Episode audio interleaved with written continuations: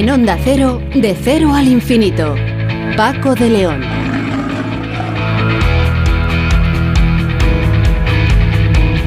Señores, señores, muy buenas madrugadas y bienvenidos a este tiempo de radio que compartimos cada semana aquí en Onda Cero, de cero al infinito, un programa diferente para gente curiosa en el que semanalmente hablamos de los temas que más nos interesan. Hoy, en, en esta última edición ya del año que nos ha dado la posibilidad de compartir eh, muchos programas, muchas horas y muchos asuntos interesantes con el deseo de que el 2024 nos permita seguir eh, disfrutando de, la ciencia y de los asuntos sociales que más nos preocupan. Hoy tenemos una edición especial en la que vamos a mm, recordar algunas de las entrevistas más interesantes que hemos realizado a lo, año, mm, a lo largo del año que ahora termina. Temas que han sido tratados, eh, bueno, pues yo creo que en profundidad aquí en De Cero al Infinito y en el que hoy vamos a, recordarlos precisamente con música muy de la época en la que estamos y con el deseo de que sigamos pasando unas fiestas navideñas lo mejor posible. En Onda Cero, con Paco de León, de cero al infinito. Enrique Pérez Montero es un madrileño afincado en Granada que se dedica a la astrofísica en el Instituto Astrofísico de Andalucía, dependiente del CSIC, donde lleva pues prácticamente toda una vida. Este investigador tiene una peculiaridad y es que padece las secuelas de una retinosis pigmentaria, una enfermedad degenerativa que afecta a la retina y puede causar la pérdida total de la visión. Mientras preparaba su tesis doctoral, empezó a experimentar los primeros síntomas y hace unos años perdió todo su resto visual. Eso sí, esto no le impidió continuar su faceta como investigador y como divulgador. Enrique, ¿qué tal? Buenas noches.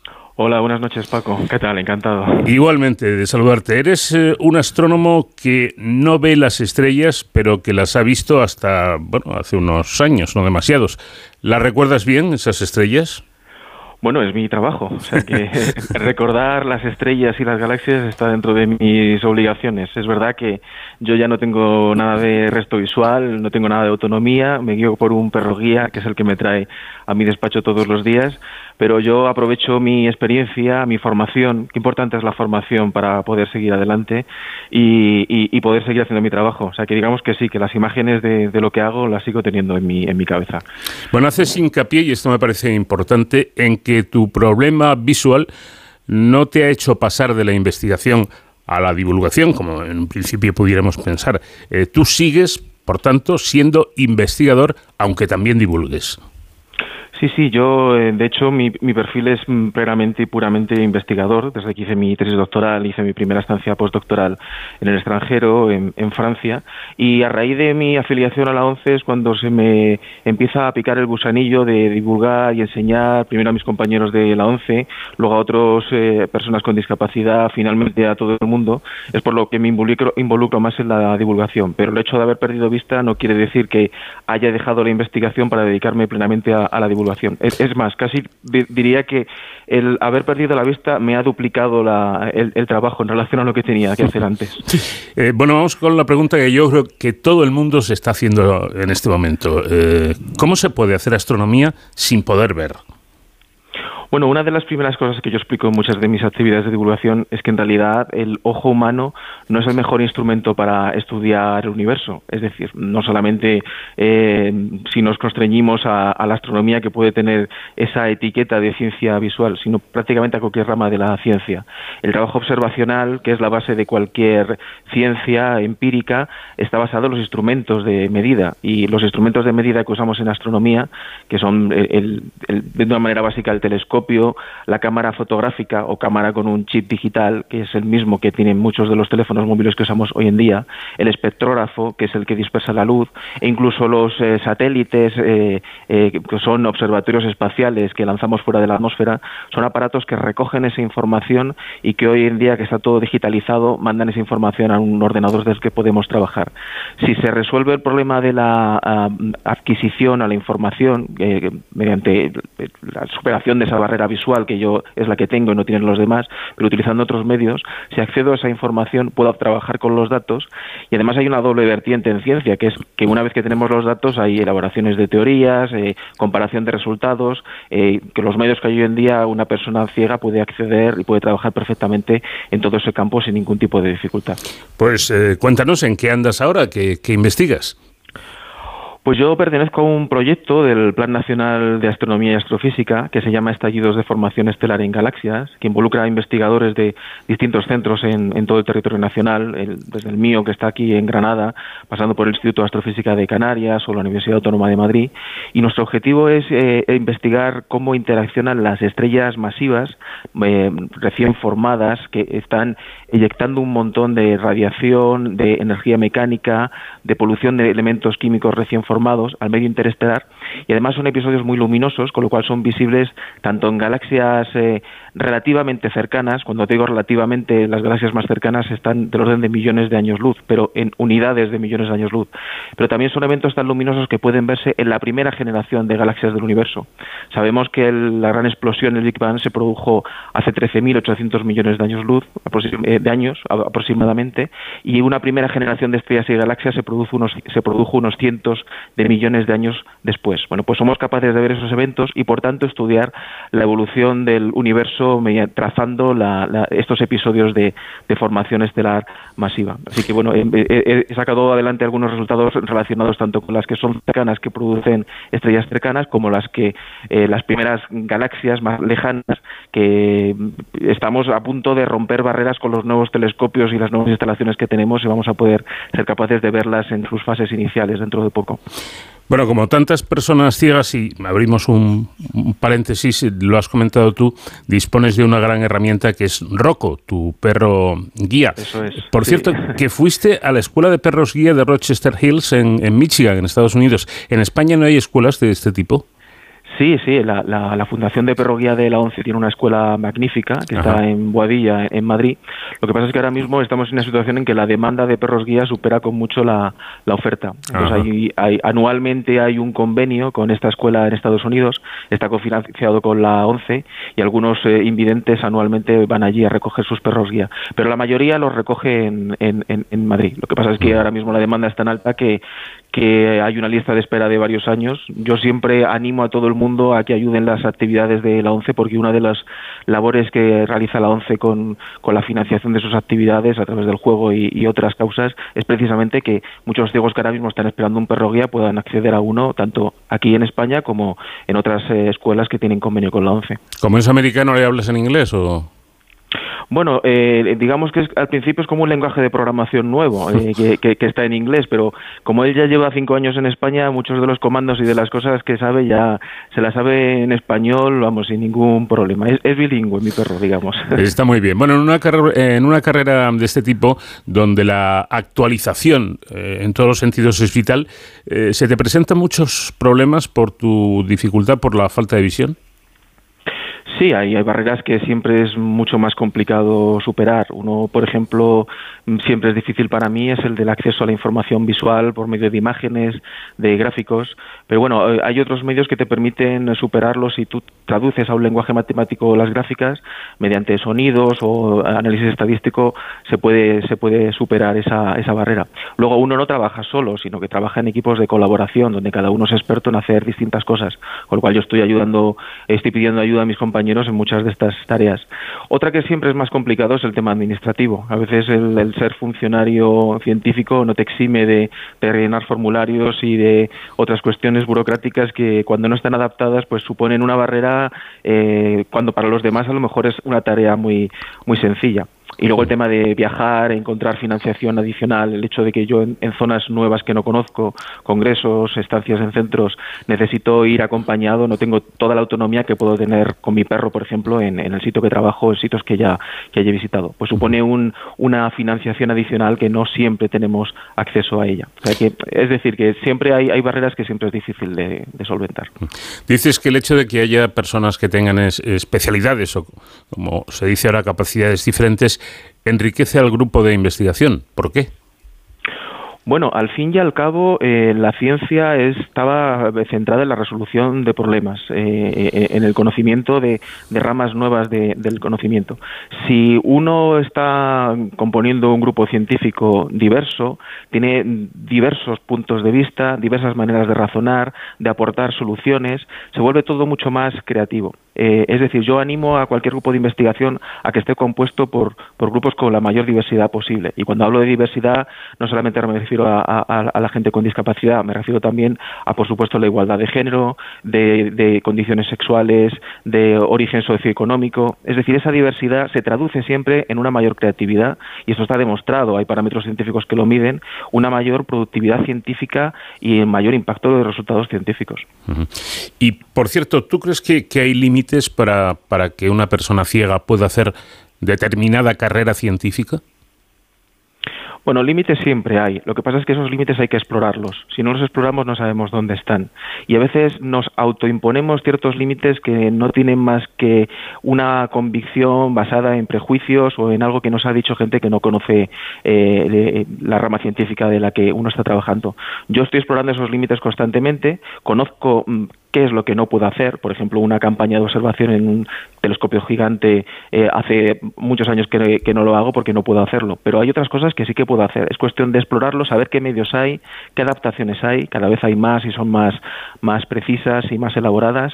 Y si no los exploramos, nunca los vamos a conocer. Así que yo, yo diría a alguien que tiene una inquietud o unas ganas de, iniciar una carrera en, en cualquier rama de la ciencia, que no se desanime solamente porque se autoimponga límites que no sabe cuáles son en este momento.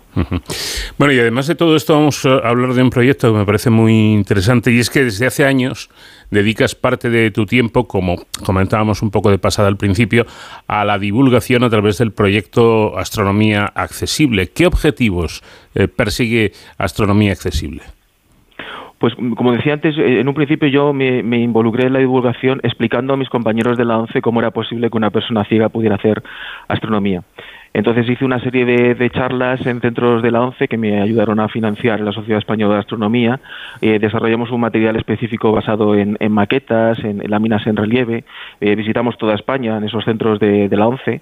Y luego la asistencia de personas no ciegas a esas actividades y su interés empezó a, a, espolearme para poder impartirlas en centros de educación primaria, secundaria, ámbito universitario, eh, es decir, todo tipo de, de lugares donde a la gente le interesa no solamente el aspecto de que personas que no ven pueden aprender astronomía, sino que esos recursos basados en el sentido del tacto, o por ejemplo en los últimos dos años estamos ampliándolo al uso de sonidos, unificaciones, le, le ayudan a todo el mundo a entender la astronomía mucho mejor. Es decir, que no se trata solo de enseñar astronomía a los ciegos, sino de enseñar astronomía a todo el mundo como si fuerais ciegos.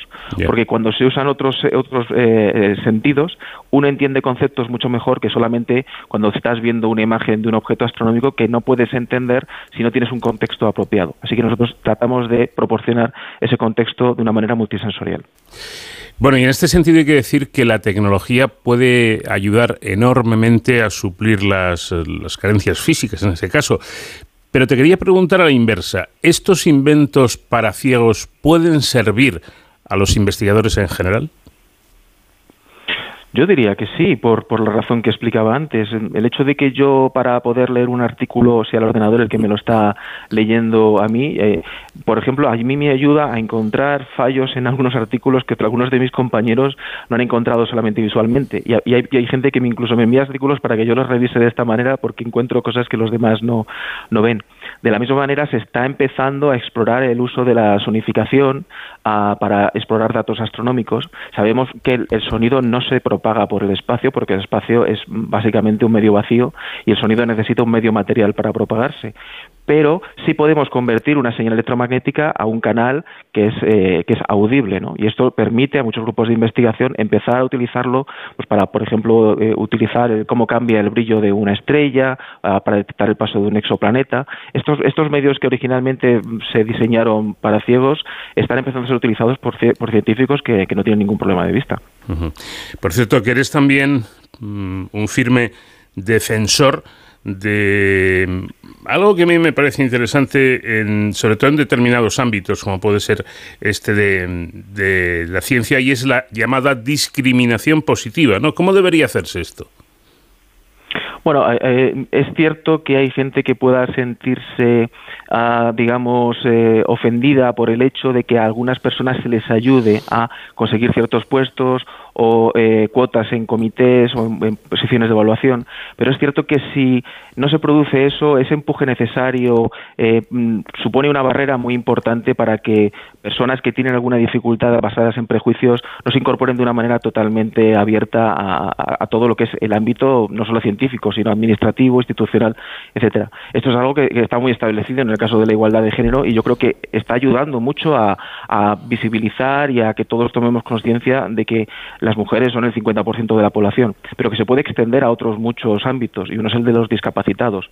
No solamente es cuestión de que salga un número de porcentajes de plazas fijas en el BOE, sino que si luego no hay una ayuda adicional para que esas personas se incorporen de una manera abierta, eh, de una manera eh, totalmente aceptada en todo tipo de ámbitos, hasta que no se normalice es necesario que las instituciones obliguen a los organismos a que esas personas se incorporen. Insisto en que esto afecta no solamente al caso de, los discapacitados o, como hemos dicho antes, igualdad de género, sino cualquier colectivo que esté infrarrepresentado en relación a su peso real en la sociedad. Creo que es imprescindible. Bueno, pues como bien demuestra con su ejemplo Enrique Pérez Montero, lo importante es el talento y las ganas de, hacerlo. Las eh, capacidades eh, mayores o menores, los problemas físicos mayores o menores, pues hombre, eh, influir influyen, pero no tienen por qué ser determinantes y aquí tenemos, como digo, un gran ejemplo de ello. Enrique Pérez Montero, astrofísico del Instituto Astrofísico de Andalucía, muchísimas gracias por habernos atendido y nada, que sigas investigando nuestros cielos. Muchísimas gracias, ha sido un placer.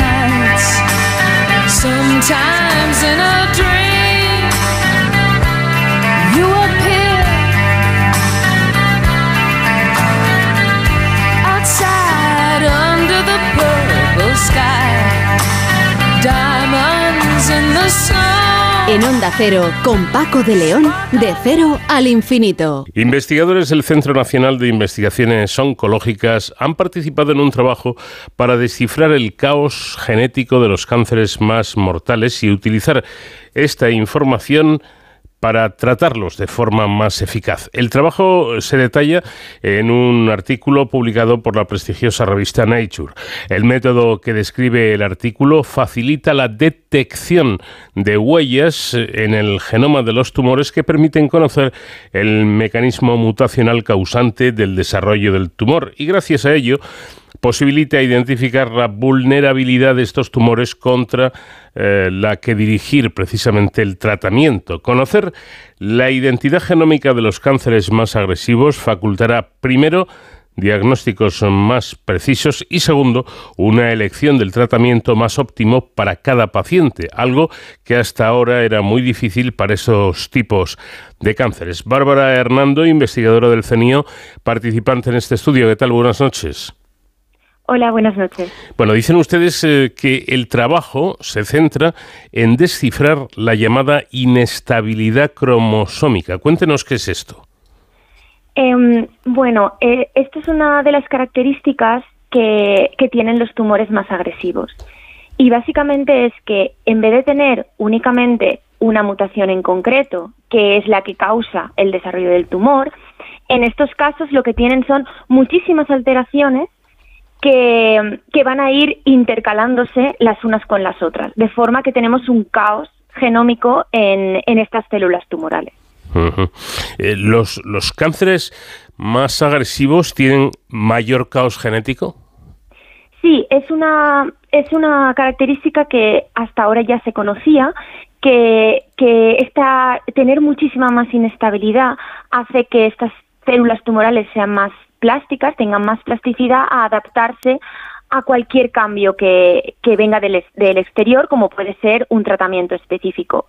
Entonces, si tú tienes más plasticidad, lo que hace es que te puedas adaptar mejor y por eso son más agresivos, porque son capaces de esquivar cualquier cualquiera de los tratamientos comúnmente utilizados ahora mismo en la clínica para estos tumores. ¿Y, y el caos lo, lo causa esa inestabilidad genómica? A ver, nosotros lo que lo que estamos intentando averiguar es cuál es esa causa, porque la inestabilidad cromosómica o genómica es la consecuencia a, a un mecanismo que funciona de forma alterada en estos tumores y que lo que nosotros vemos a la hora de analizarlos es que hay mucho caos. Pero ¿realmente es la causa o es la es la consecuencia? Claro. Entonces, eso es lo que intentamos buscar, ¿no? ¿Cuál es el mecanismo que deriva en esa gran alteración eh, genómica de los tumores? Porque en principio podrían ser cualquiera de las dos cosas o causas, ¿no?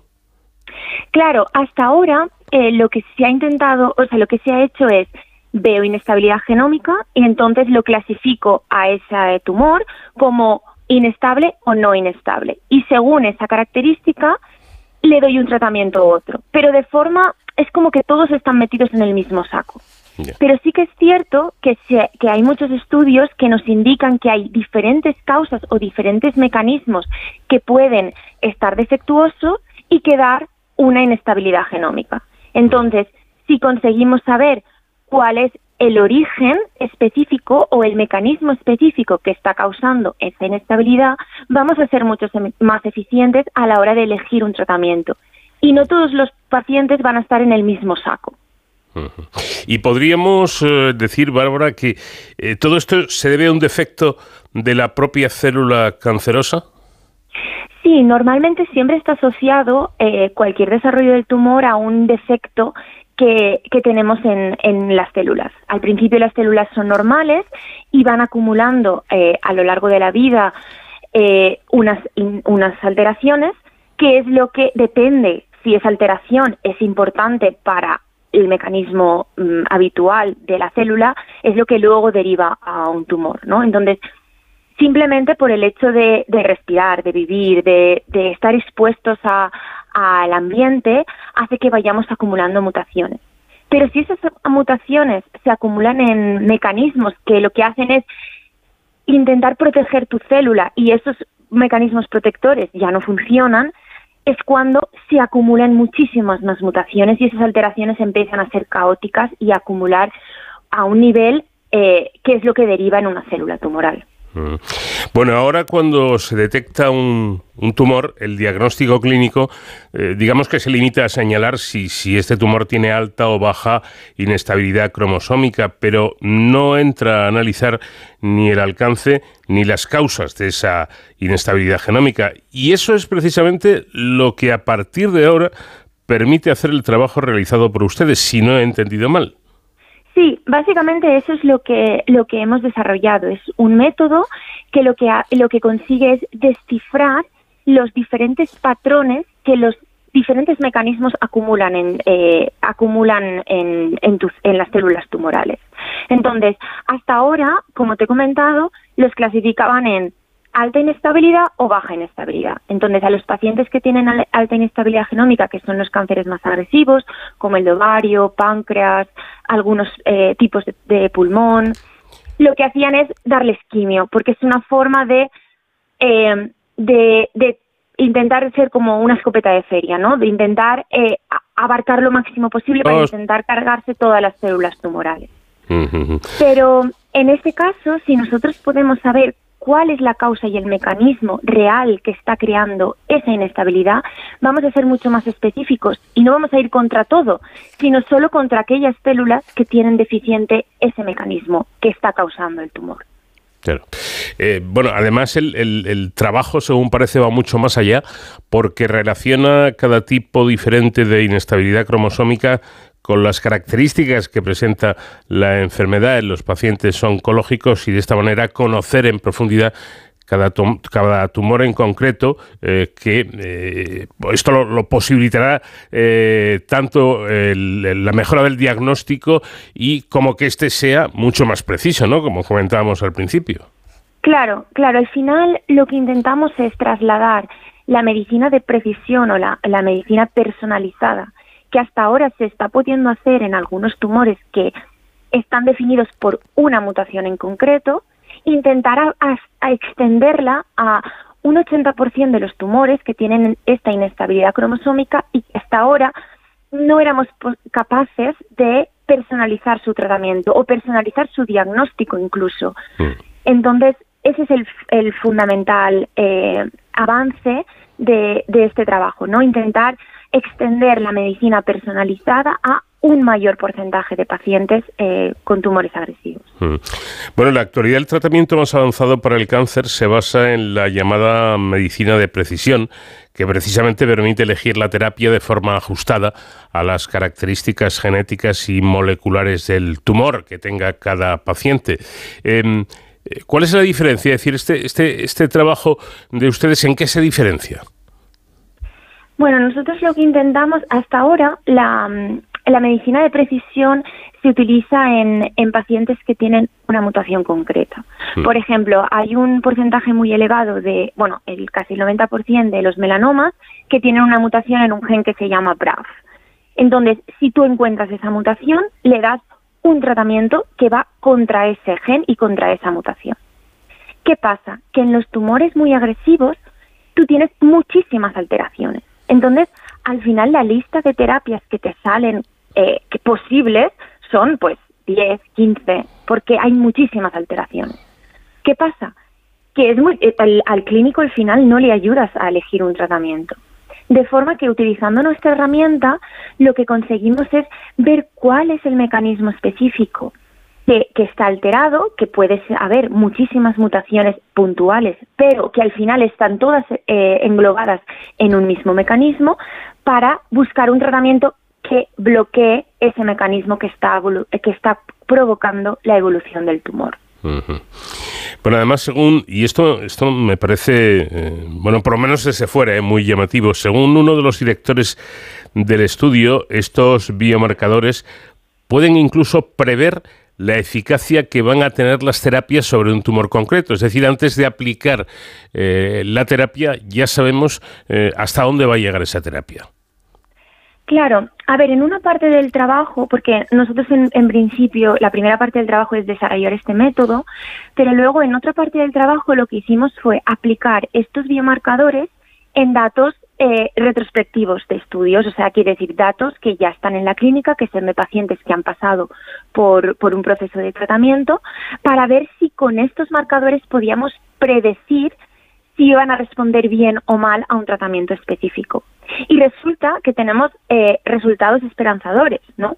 Entonces, con estos biomarcadores, si los utilizamos en la, en la fase de diagnóstico del tumor, vamos a poder ayudar al clínico a decidir si le doy un tratamiento u otro porque preve, predicirá si va a responder a ese tratamiento o no. Porque si no va a responder, no tiene sentido eh, por ejemplo, a la, hora de utilizar quimio, ¿no? No tiene sentido eh, aplicar un tratamiento a un paciente que es súper agresivo y que realmente eh, va a afectar en su, en su vida, ¿no? A partir de ese momento, y imagínate que no responde, porque si responde, bueno, pues hemos encontrado una solución positiva, pero si no responde, al final estás em, dándole una toxicidad a, a, esa persona que encima ya está débil de por sí porque tiene un tumor, eh, adicional, ¿no? Y, no le va a dar ningún beneficio.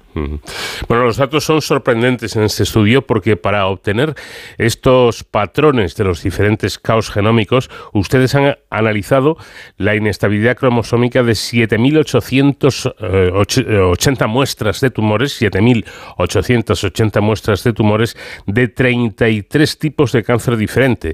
¿Esto, Bárbara, traducido a tiempo de trabajo, cuánto es? Bueno, a ver, sí que llevamos bastante tiempo detrás de, este proyecto, ¿no? Yo me incorporé hace un año y casi medio al CENIO y mm, cuando yo llegué al CENIO el, el método en sí estaba eh, desarrollado, en una como en una proof of concept, ¿no? Eh, teníamos el método desarrollado en, en unos cuantos eh, muestras tumorales, pero faltaba extenderlo. Entonces, eh, ya te digo, yo llevo año y medio y lo que hemos hecho en este año y medio ha sido extenderlo a todos los tipos de, de cáncer que están eh, eh, públicamente eh, accesibles en una base de datos eh, mundial, de datos genómicos, y aparte eh, trasladarlo a la clínica, ¿no? Hacer análisis eh, relacionados con eh, respuesta a tratamiento, predicción a diferentes terapias que ya están utilizándose en la clínica, para intentar ver que realmente o confirmar que realmente nuestros marcadores tienen un potencial en la clínica, ¿no? Porque al final al, al final es lo que buscamos, que no solo desarrollar un método que me pueda definir la causa, sino también que tenga sentido que para, para aplicarlo en la clínica y para que llegue a, a mejorar la, la situación actual de, miles de personas que tienen, que tienen cánceres agresivos. Mm. Bueno, atendiendo la cantidad de trabajos que se están realizando en torno al cáncer y a los extraordinarios resultados que se están obteniendo, eh, podemos decir que ese paso previo para acabar con el cáncer, que es convertirlo eh, de momento en una enfermedad crónica con la que se pueda convivir, ese paso, digo, ¿se ve más cerca o no? Claro, eso es, eso es eh, de los principales objetivos que, que tiene la investigación en, en el cáncer, ¿no? Eh, entenderlo y, y entender eh, y, conseguir convivir y eso, cronificar la enfermedad, porque tenemos que recordar que la esperanza de vida en nuestra sociedad está aumentando y, mm, y que el cáncer es una enfermedad relacionada al envejecimiento. Luego sí que es cierto que hay casos específicos con eh, historia clínica o familiar que están relacionados a, bueno, pues que heredas alguna alteración ya, ya por parte de familia o los cánceres infantiles, que es otro, ot- otro grupo distinto, pero sí que es cierto que la mayoría de casos de cáncer están asociados a el alargamiento de, de la población y que nuestras células poco a poco van funcionando cada vez peor. Entonces, uno de, de los objetivos es intentar eso, cronificar la enfermedad y conseguir convivir con ella y, y si puede ser erradicarse ¿no? durante un tiempo o con diferentes tratamientos para que, para que podamos vivir eh, o convivir de la mejor forma posible. Yo ve- lo que lo que sí que veo muy lejos es el desaparecer, el que desaparezca, ¿no? La palabra la palabra cáncer, que al final es una enfermedad que, que está está ahí y que tenemos que intentar luchar porque porque prevenirla, ¿no? E yo creo que los esfuerzos ahora tienen que ir en, en prevenir la aparición de la enfermedad más que en apaliar eh, el que ya haya aparecido y, y la- las consecuencias que conlleva. Además, siempre que hablo con, con un especialista, especialista perdón, en cáncer, me recuerda esto, ¿no? Eh, El problema es que el cáncer no es una enfermedad, sino que son muchas.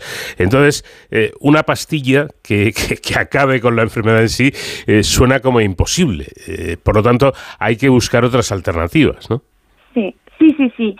Eh, nosotros, por ejemplo, ahora, eh, bueno, ahora una de las líneas de investigación que tenemos es en intentar encontrar estos patrones en muestras eh, precancerosas, ¿no? Antes de que aparezca la malignidad.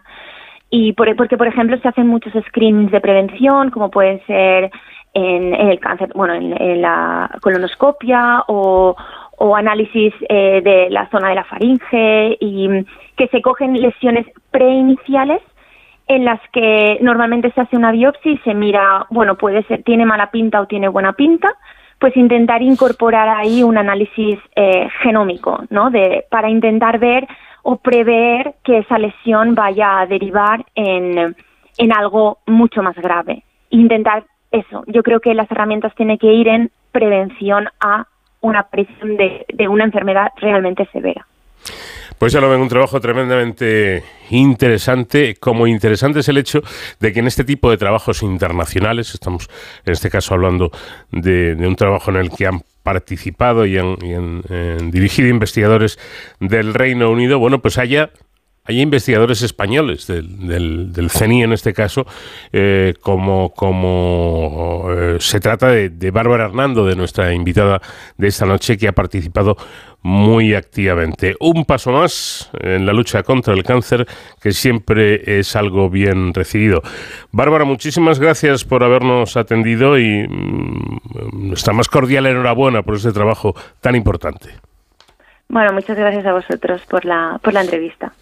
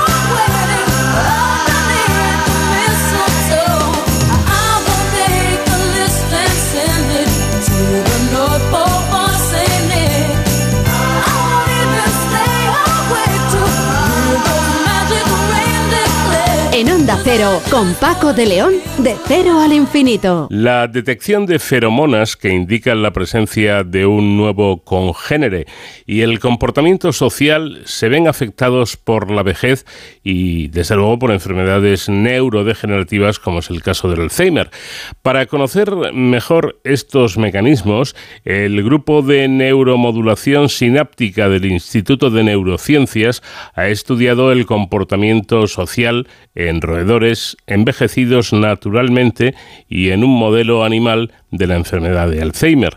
Los resultados del trabajo publicado en la revista Molecular Neurobiology muestran que los individuos afectados por envejecimiento patológico tenían menos interacción con nuevos individuos. Sandra Jurado dirige, dirige, el grupo de neuromodulación sináptica del Instituto de Neurociencias y con ella vamos a tratar de aprender acerca de todo esto. Sandra, ¿qué tal? Buenas noches.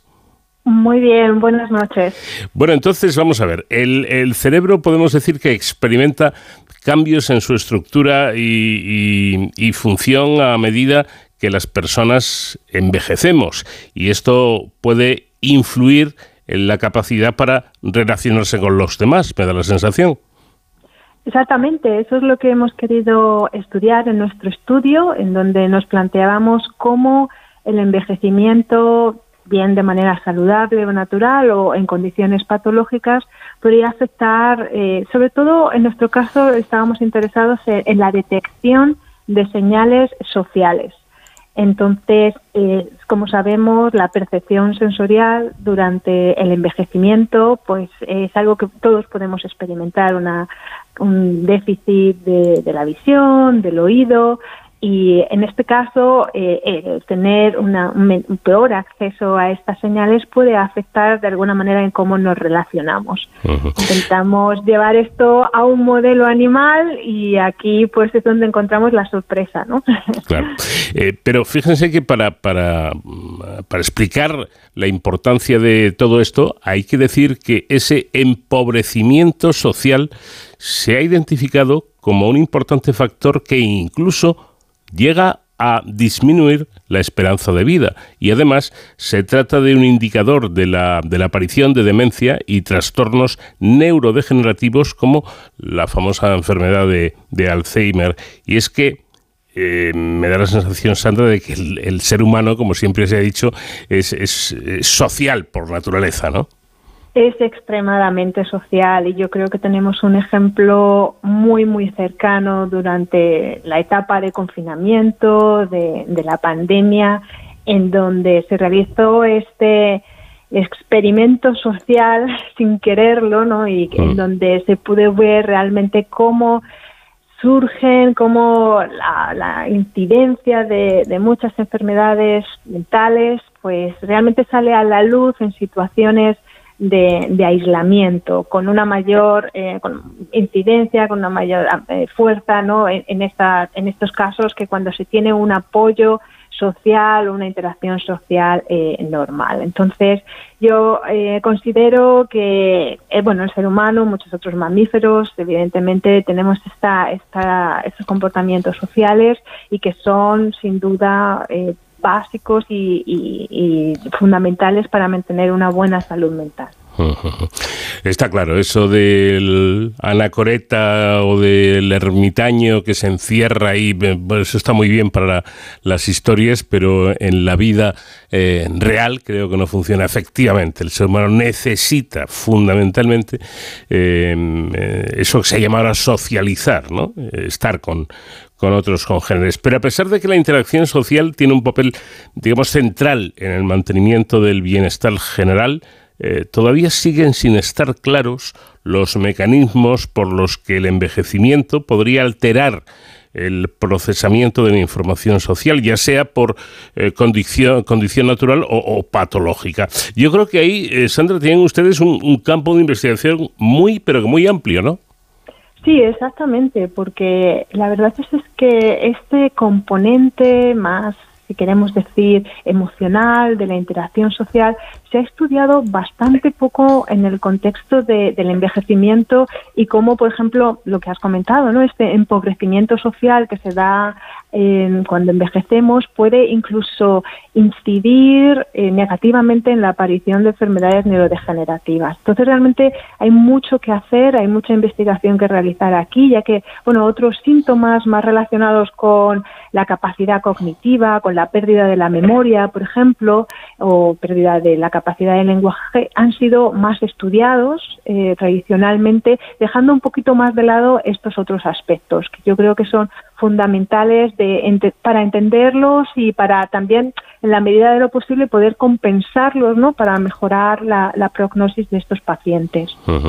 Bueno, ustedes realizaron experimentos para determinar el tiempo que invertían los diferentes individuos en explorar un espacio con un objeto, con un individuo conocido y con un nuevo congénere. Me parece interesante saber a qué conclusiones llegaron con estos experimentos.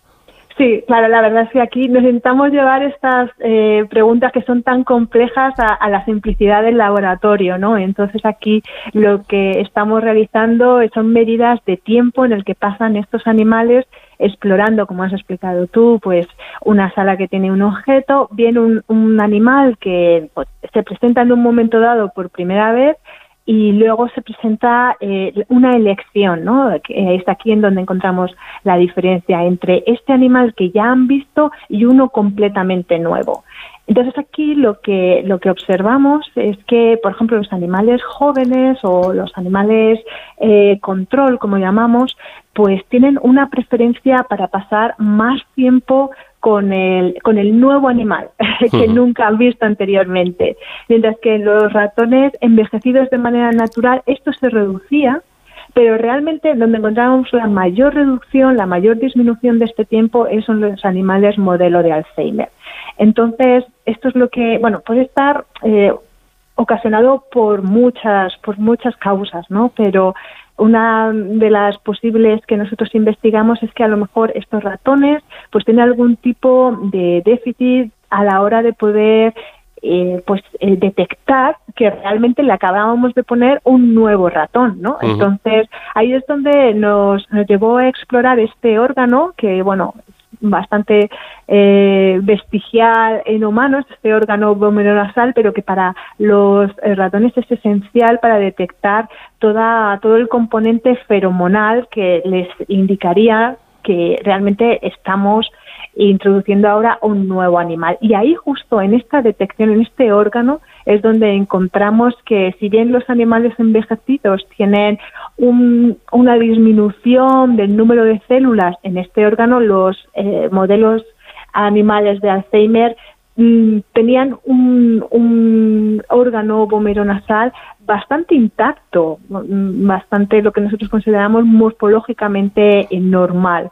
Lo que nos viene a indicar esto es que posiblemente en, en estos modelos de, de Alzheimer y de enfermedades neurodegenerativas los cambios se produzcan más, no tanto en la detección, que pensamos que puede ser bueno, más o menos eh, normal, pero sí más en, en- en el siguiente paso del procesamiento de esta señal. Ya en, en los, eh, lo que sería ya todo el procesamiento a través de toda la de todo el sistema olfativo y sensorial. ¿Y, y los resultados eran igual- iguales o similares eh, en caso de ratones envejecidos naturalmente y en, y en caso de, de envejecimiento patológico o eran diferentes? En- eh, a ver, ¿Qué te refieres exactamente? ¿De qué, cuál es el caso de los ratones? ¿De cómo sería el tiempo de interacción? Sí, efectivamente, y sobre todo el interés con los otros congéneres, que parece lo, lo más de- lo más Sí. destacable. ¿es igual en ambos casos? o? No, realmente no. Observamos eh, pequeñas diferencias que indican que el interés por los congéneres es peor eh, en los modelos de Alzheimer. Ajá. Ujú. Claro, esto es interesante. Bueno, lo de- yo decía esto porque eh, estamos hablando de un experimento con ratones, claro está. Pero, pero en el caso de los humanos, a veces, no sé si es la sabiduría eh, popular o eso está basado en algo, pero se dice que a partir de determinada edad el interés por hacer nuevos amigos decae. Yo no sé si esto tiene algún basamento científico o no. Bueno, la verdad es que yo creo que es un poco lo que comentábamos antes. Este tipo de empobrecimiento social es algo que necesita estudios algo más rigurosos, pero sí que podemos un poco entender y ver, ¿no? De nuestra experiencia diaria que hay muchos factores mm, que hacen que realmente las personas mayores pues mm, no puedan tener a lo mejor o en ocasiones no puedan tener una vida social tan rica y hay muchos factores fisiológicos que lo pueden explicar por ejemplo la pérdida de, de movilidad per se el Mm. no poder a lo mejor sentirse eh, tan seguro como antes a la hora de salir de casa o por Claro. ejemplo pues lo que comentábamos de pues puede haber una pérdida de la vista o, o de la capacidad auditiva no que hace que las conversaciones sean más difíciles y luego, por supuesto, no podemos dejar de mencionar la llamada brecha digital. Claro. Para algunos de nuestros mayores, el comunicarse ahora mismo con las nuevas generaciones de su propia familia, pues es muy difícil si no manejas la- los canales que estos jóvenes usan. Pues eh, ya nadie ahora coge el teléfono y te llama. de, voy a llamar al abuelo, voy a llamar a la abuela. Mm. Si acaso le mandarán un WhatsApp. Claro, Claro. es que es que esto es curioso. Yo siempre, eh, hombre, yo ya no soy ningún jovencito, ¿no? Pero eh, todavía mantengo algo, algo de, de- de juventud, por lo menos eh, eh, por dentro, ¿no? Pero yo con esto del teléfono móvil, Sandra, a veces me imagino, sin ir más lejos, a mi abuelo que me viera sacar del bolsillo un aparatito pequeño y poder hablar por teléfono, ver la televisión, ver un vídeo, escuchar música, eh, yo creo que se- eh, le costaría eh, Le reponerse, reponerse de esa emoción, ¿no? Es tremendo. La verdad es que sí, la verdad, y aquí abres un melón de estos que, bueno, es el- lo que ha cambiado, ¿no? La manera en la que interaccionamos socialmente con la llegada de estos smartphones y posiblemente muy pronto con la llegada de la inteligencia artificial. Sí, bueno, que esa es otra historia. Embebida En estos en estos teléfonos móviles, ¿no? Entonces, esto sin duda son cosas que nos han venido un poco como siempre, la tecnología avanza más rápido que, que nosotros mismos y, y nos pilla a veces eh, sin un marco regulatorio y sin realmente saber muy bien cuáles van a ser las consecuencias. Siempre pensamos que positivas de esta tecnología, pero por ejemplo aquí lo que comentábamos, pues cuando no todo el mundo adopta estas innovaciones tecnológicas a la vez, se puede dar el caso de que haya sectores de la población pues que pues que sufran las consecuencias, ¿no? Yo creo que esta llamada brecha digital afecta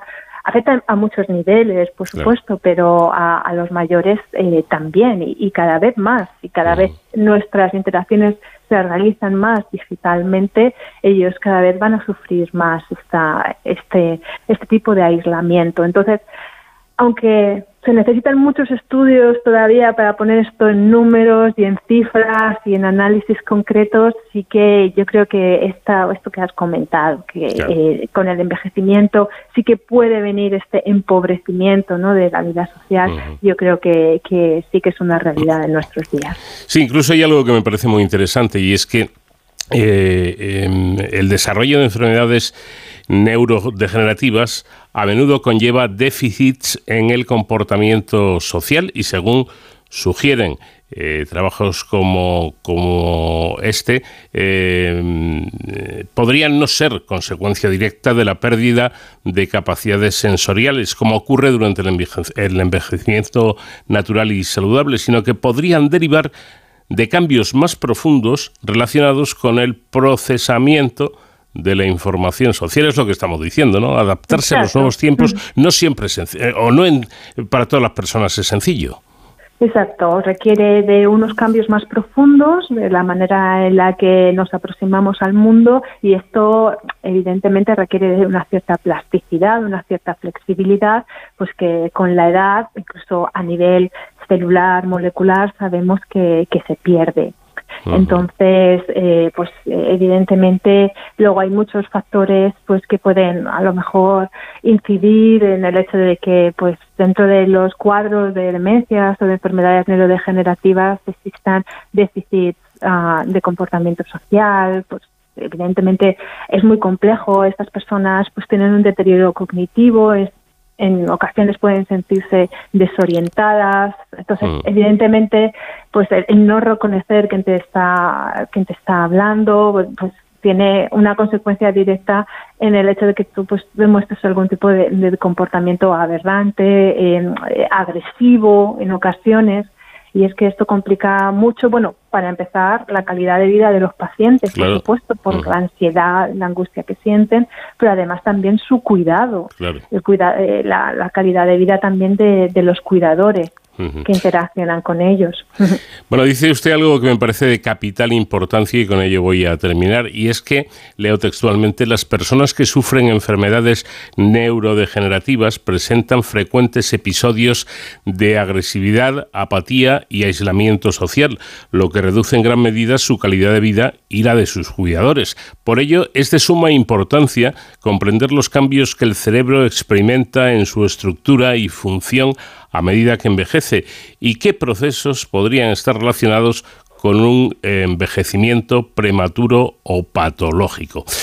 Es decir, Sandra, que descubrir eso podría cambiar las cosas, pero vamos, por completo, ¿no? Bueno, es lo que se pretende con estos estudios que van añadiendo un granito de arena tras otro, ¿no? Intentar encontrar cuál es la diferencia, dónde podríamos actuar, en, en qué células o en qué circuitos que, que podamos ver que están más afectados, intentar pues restablecerlos, recuperarlos e intentar ir pues a, estas estructuras que están afectadas. Y para ello pues pues bueno con muchas estrategias pues tanto pues de, de terapia de comportamiento bien fármacos eh, pues el- es, ya te digo todo empieza por saber qué es lo que está mal para poder arreglarlo.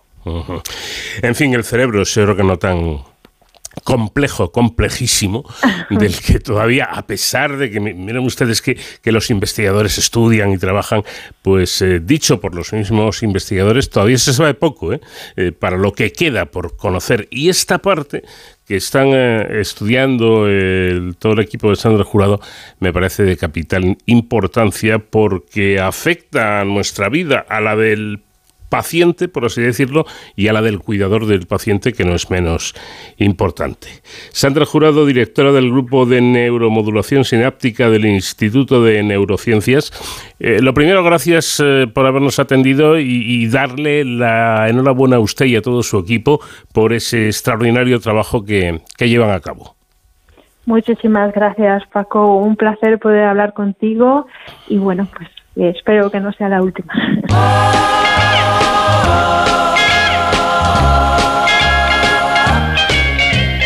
rocking around the Christmas tree at the Christmas party hop. Mistletoe hung where you can see every couple tries to stop. rocking around the Christmas tree. Let the Christmas spirit ring. Later we'll have some pumpkin some caroling. You will get a sentimental feeling when you hear voices singing, Let's be jolly. Deck the halls with boughs of holly rocking around the Christmas tree. Have a happy holiday. Everyone En Onda Cero, con Paco de León, de cero al infinito.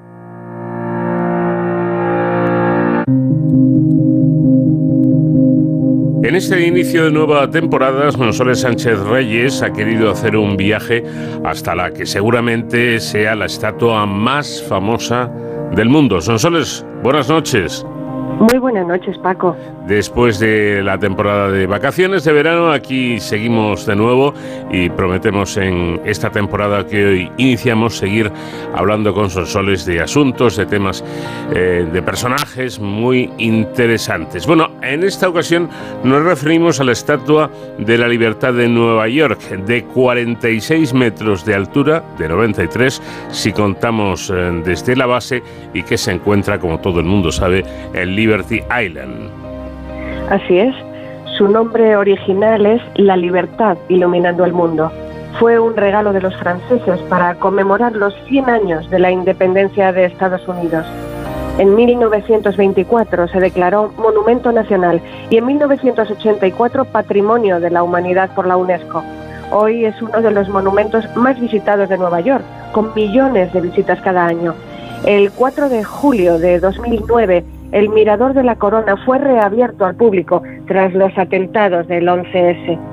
La colosal estatua, que calza un 879, representa a Libertas, diosa romana de la libertad. La idea surgió en una cena cerca de París en 1865. Un grupo de intelectuales franceses valoraban al gobierno democrático de los Estados Unidos frente a su emperador dictatorial, Napoleón III. Entonces, el político Edouard de la Boulay propuso construir un monumento para celebrar el centenario de la independencia norteamericana, la relación entre ambos países y la recientemente abolida esclavitud en Estados Unidos, así como para fortalecer las propias demandas francesas de democracia. En esa cena estaba el escultor Frédéric Auguste Bartholdi, quien entonces imaginó una estatua de una mujer sosteniendo una antorcha encendida con la luz de la libertad. La actual Liberty Island, un pequeño islote de poco menos de 5 hectáreas, elegido para ubicar la Estatua de la Libertad, era la isla de Bedlow, deshabitada salvo por una fortificación con forma de estrella de 11 puntas, coloquialmente conocida como Fuerte Estrella, aunque su nombre era Fuerte Wood. Hasta 1956 conservó su nombre original, pero aquel año se cambió por Liberty Island, que junto a su vecina Isla Ellis conforman el Monumento Nacional de la Estatua de la Libertad. Aunque está en aguas de Nueva Jersey, separados ambos estados por la mitad del río Hudson, es jurisdicción del estado de Nueva York.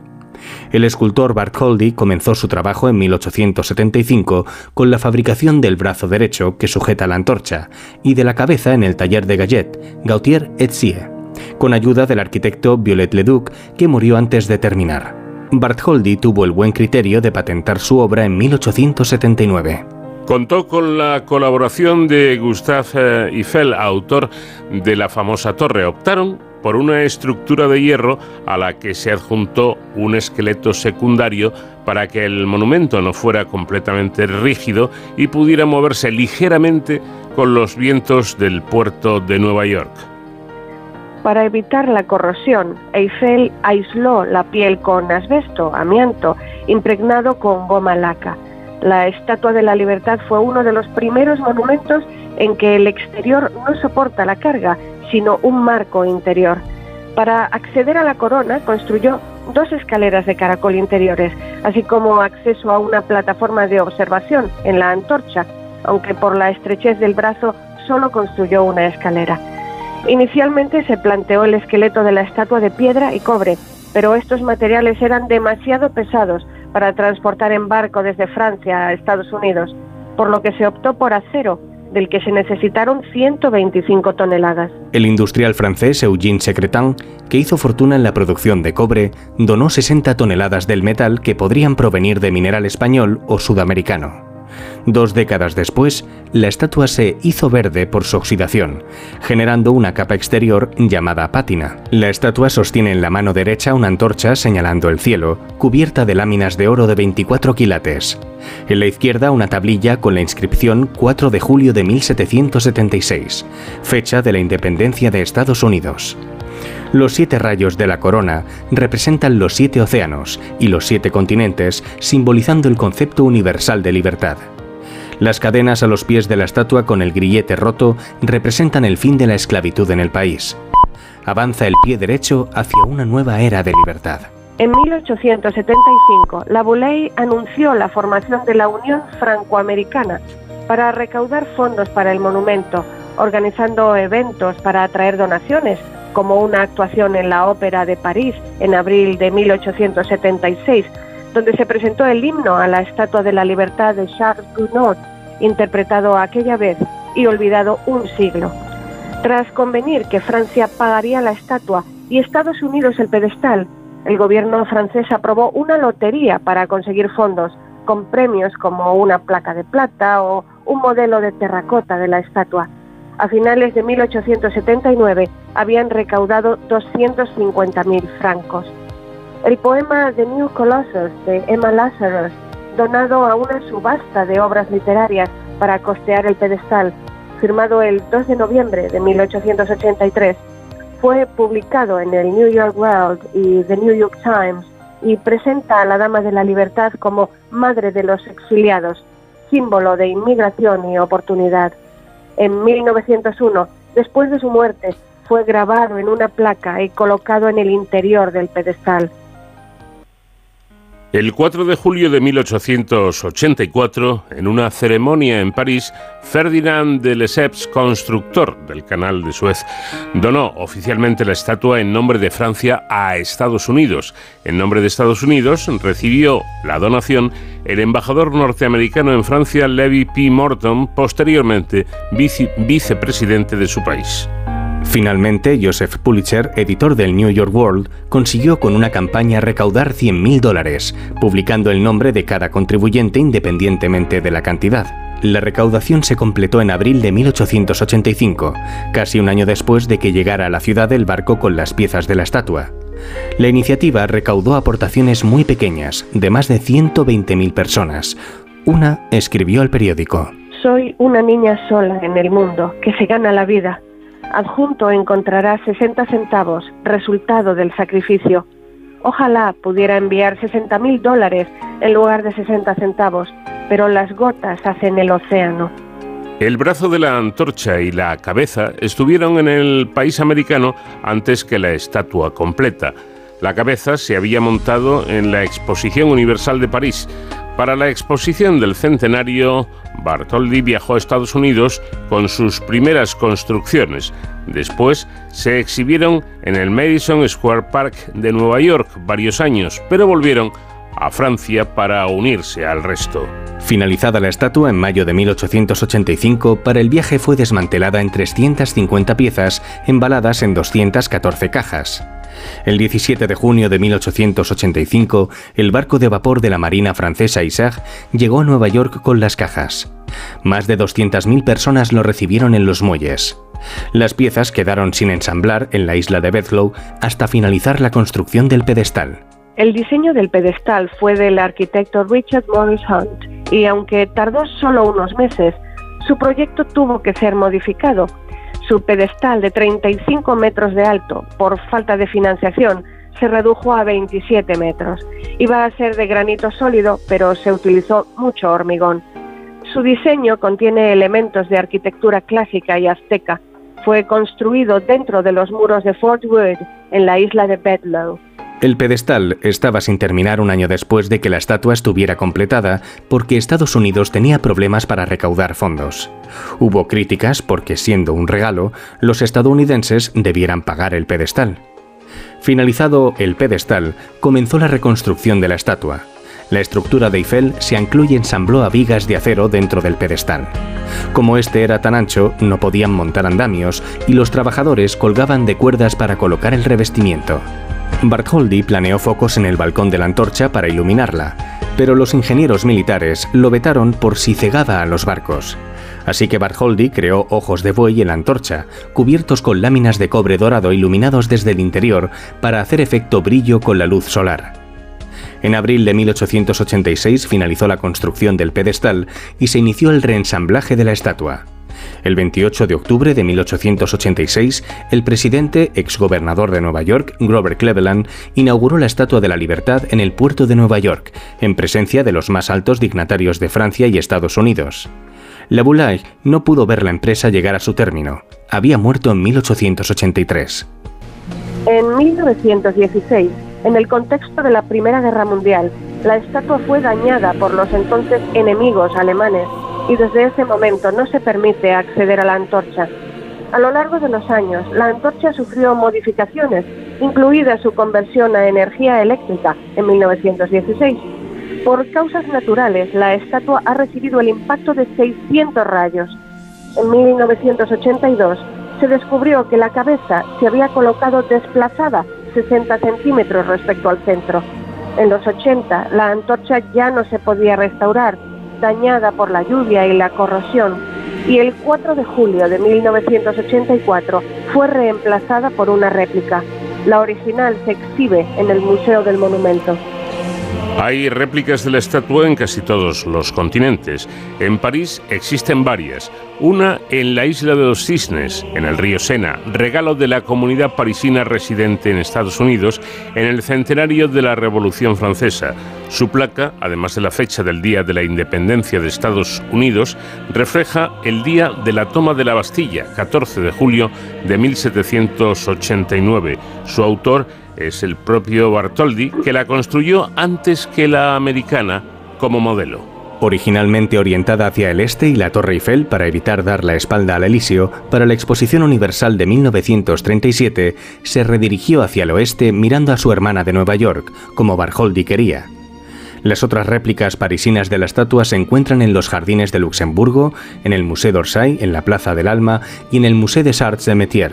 Aquí hubo dos, una dentro del museo y otra frente al edificio, enviada a Nueva York en 2021. Un modelo de bronce fue colocado en 1906 en el Jardín de Luxemburgo y tras el robo de la antorcha y su deterioro, fue trasladada al Museo de Orsay, donde en 2013 se instaló una nueva estatua de la libertad. En el Museo de Artes y Oficios se encuentran dos réplicas más, una en la iglesia y la otra en el exterior, creada con ayuda de Gustave Eiffel en 1881. El modelo de yeso de 14 toneladas que Bartholdi usó para la Estatua de la Libertad de Nueva York, legado por la viuda del artista en 1907. Además, hay más de 300 otras réplicas en diferentes puntos de Francia y del mundo. En Barrancas de Belgrano, Argentina, se alza la Libertad porteña, de casi 3 metros. Fue realizada por el mismo escultor que hizo la de Nueva York, inauguró, se inauguró el 3 de octubre de 1886, unos 25 días antes de la estadounidense. En Billund, Dinamarca, en la ciudad de Lego, hay una hecha con piezas del juego. En Business, en Noruega, construyeron otra réplica afirmando que el cobre de la original había salido de esta localidad. Salvador Dalí hizo su versión de la estatua en bronce y con ambos brazos levantados portando sendas antorchas para el castillo de Bascuel, cerca de Rouen, en Francia. En 1994, el capitán Moore, secretario de Dalí, regaló una copia a la localidad gerundense de Cadaqués. En Barcelona se encuentra otra réplica de dos metros dentro de la biblioteca Arús. Fue encargada en 1894 a Manuel Fuxá y Leal. Pero hay en Madrid una estatua de la libertad española, más antigua que la de Nueva York, obra del escultor aragonés Ponciano Ponzano en 1853 en el claustro del Panteón de Hombres Ilustres, sobre el mausoleo de políticos como Mendizábal o Argüelles. Realizada en mármol blanco de Carrara, mide unos dos metros de altura. Ponzano ya había esculpido una figura similar antes, en el frontón del Congreso de los Diputados, levantado en Madrid entre 1843 y 1850. Pues esta es en definitiva la historia de la Estatua de la Libertad con la que hemos inaugurado temporada con Sonsoles Sánchez Reyes. Pues bienvenida de nuevo, gracias como siempre y te espero la próxima semana. Igualmente, Paco, ha sido un placer el volver a estar hoy con todos vosotros.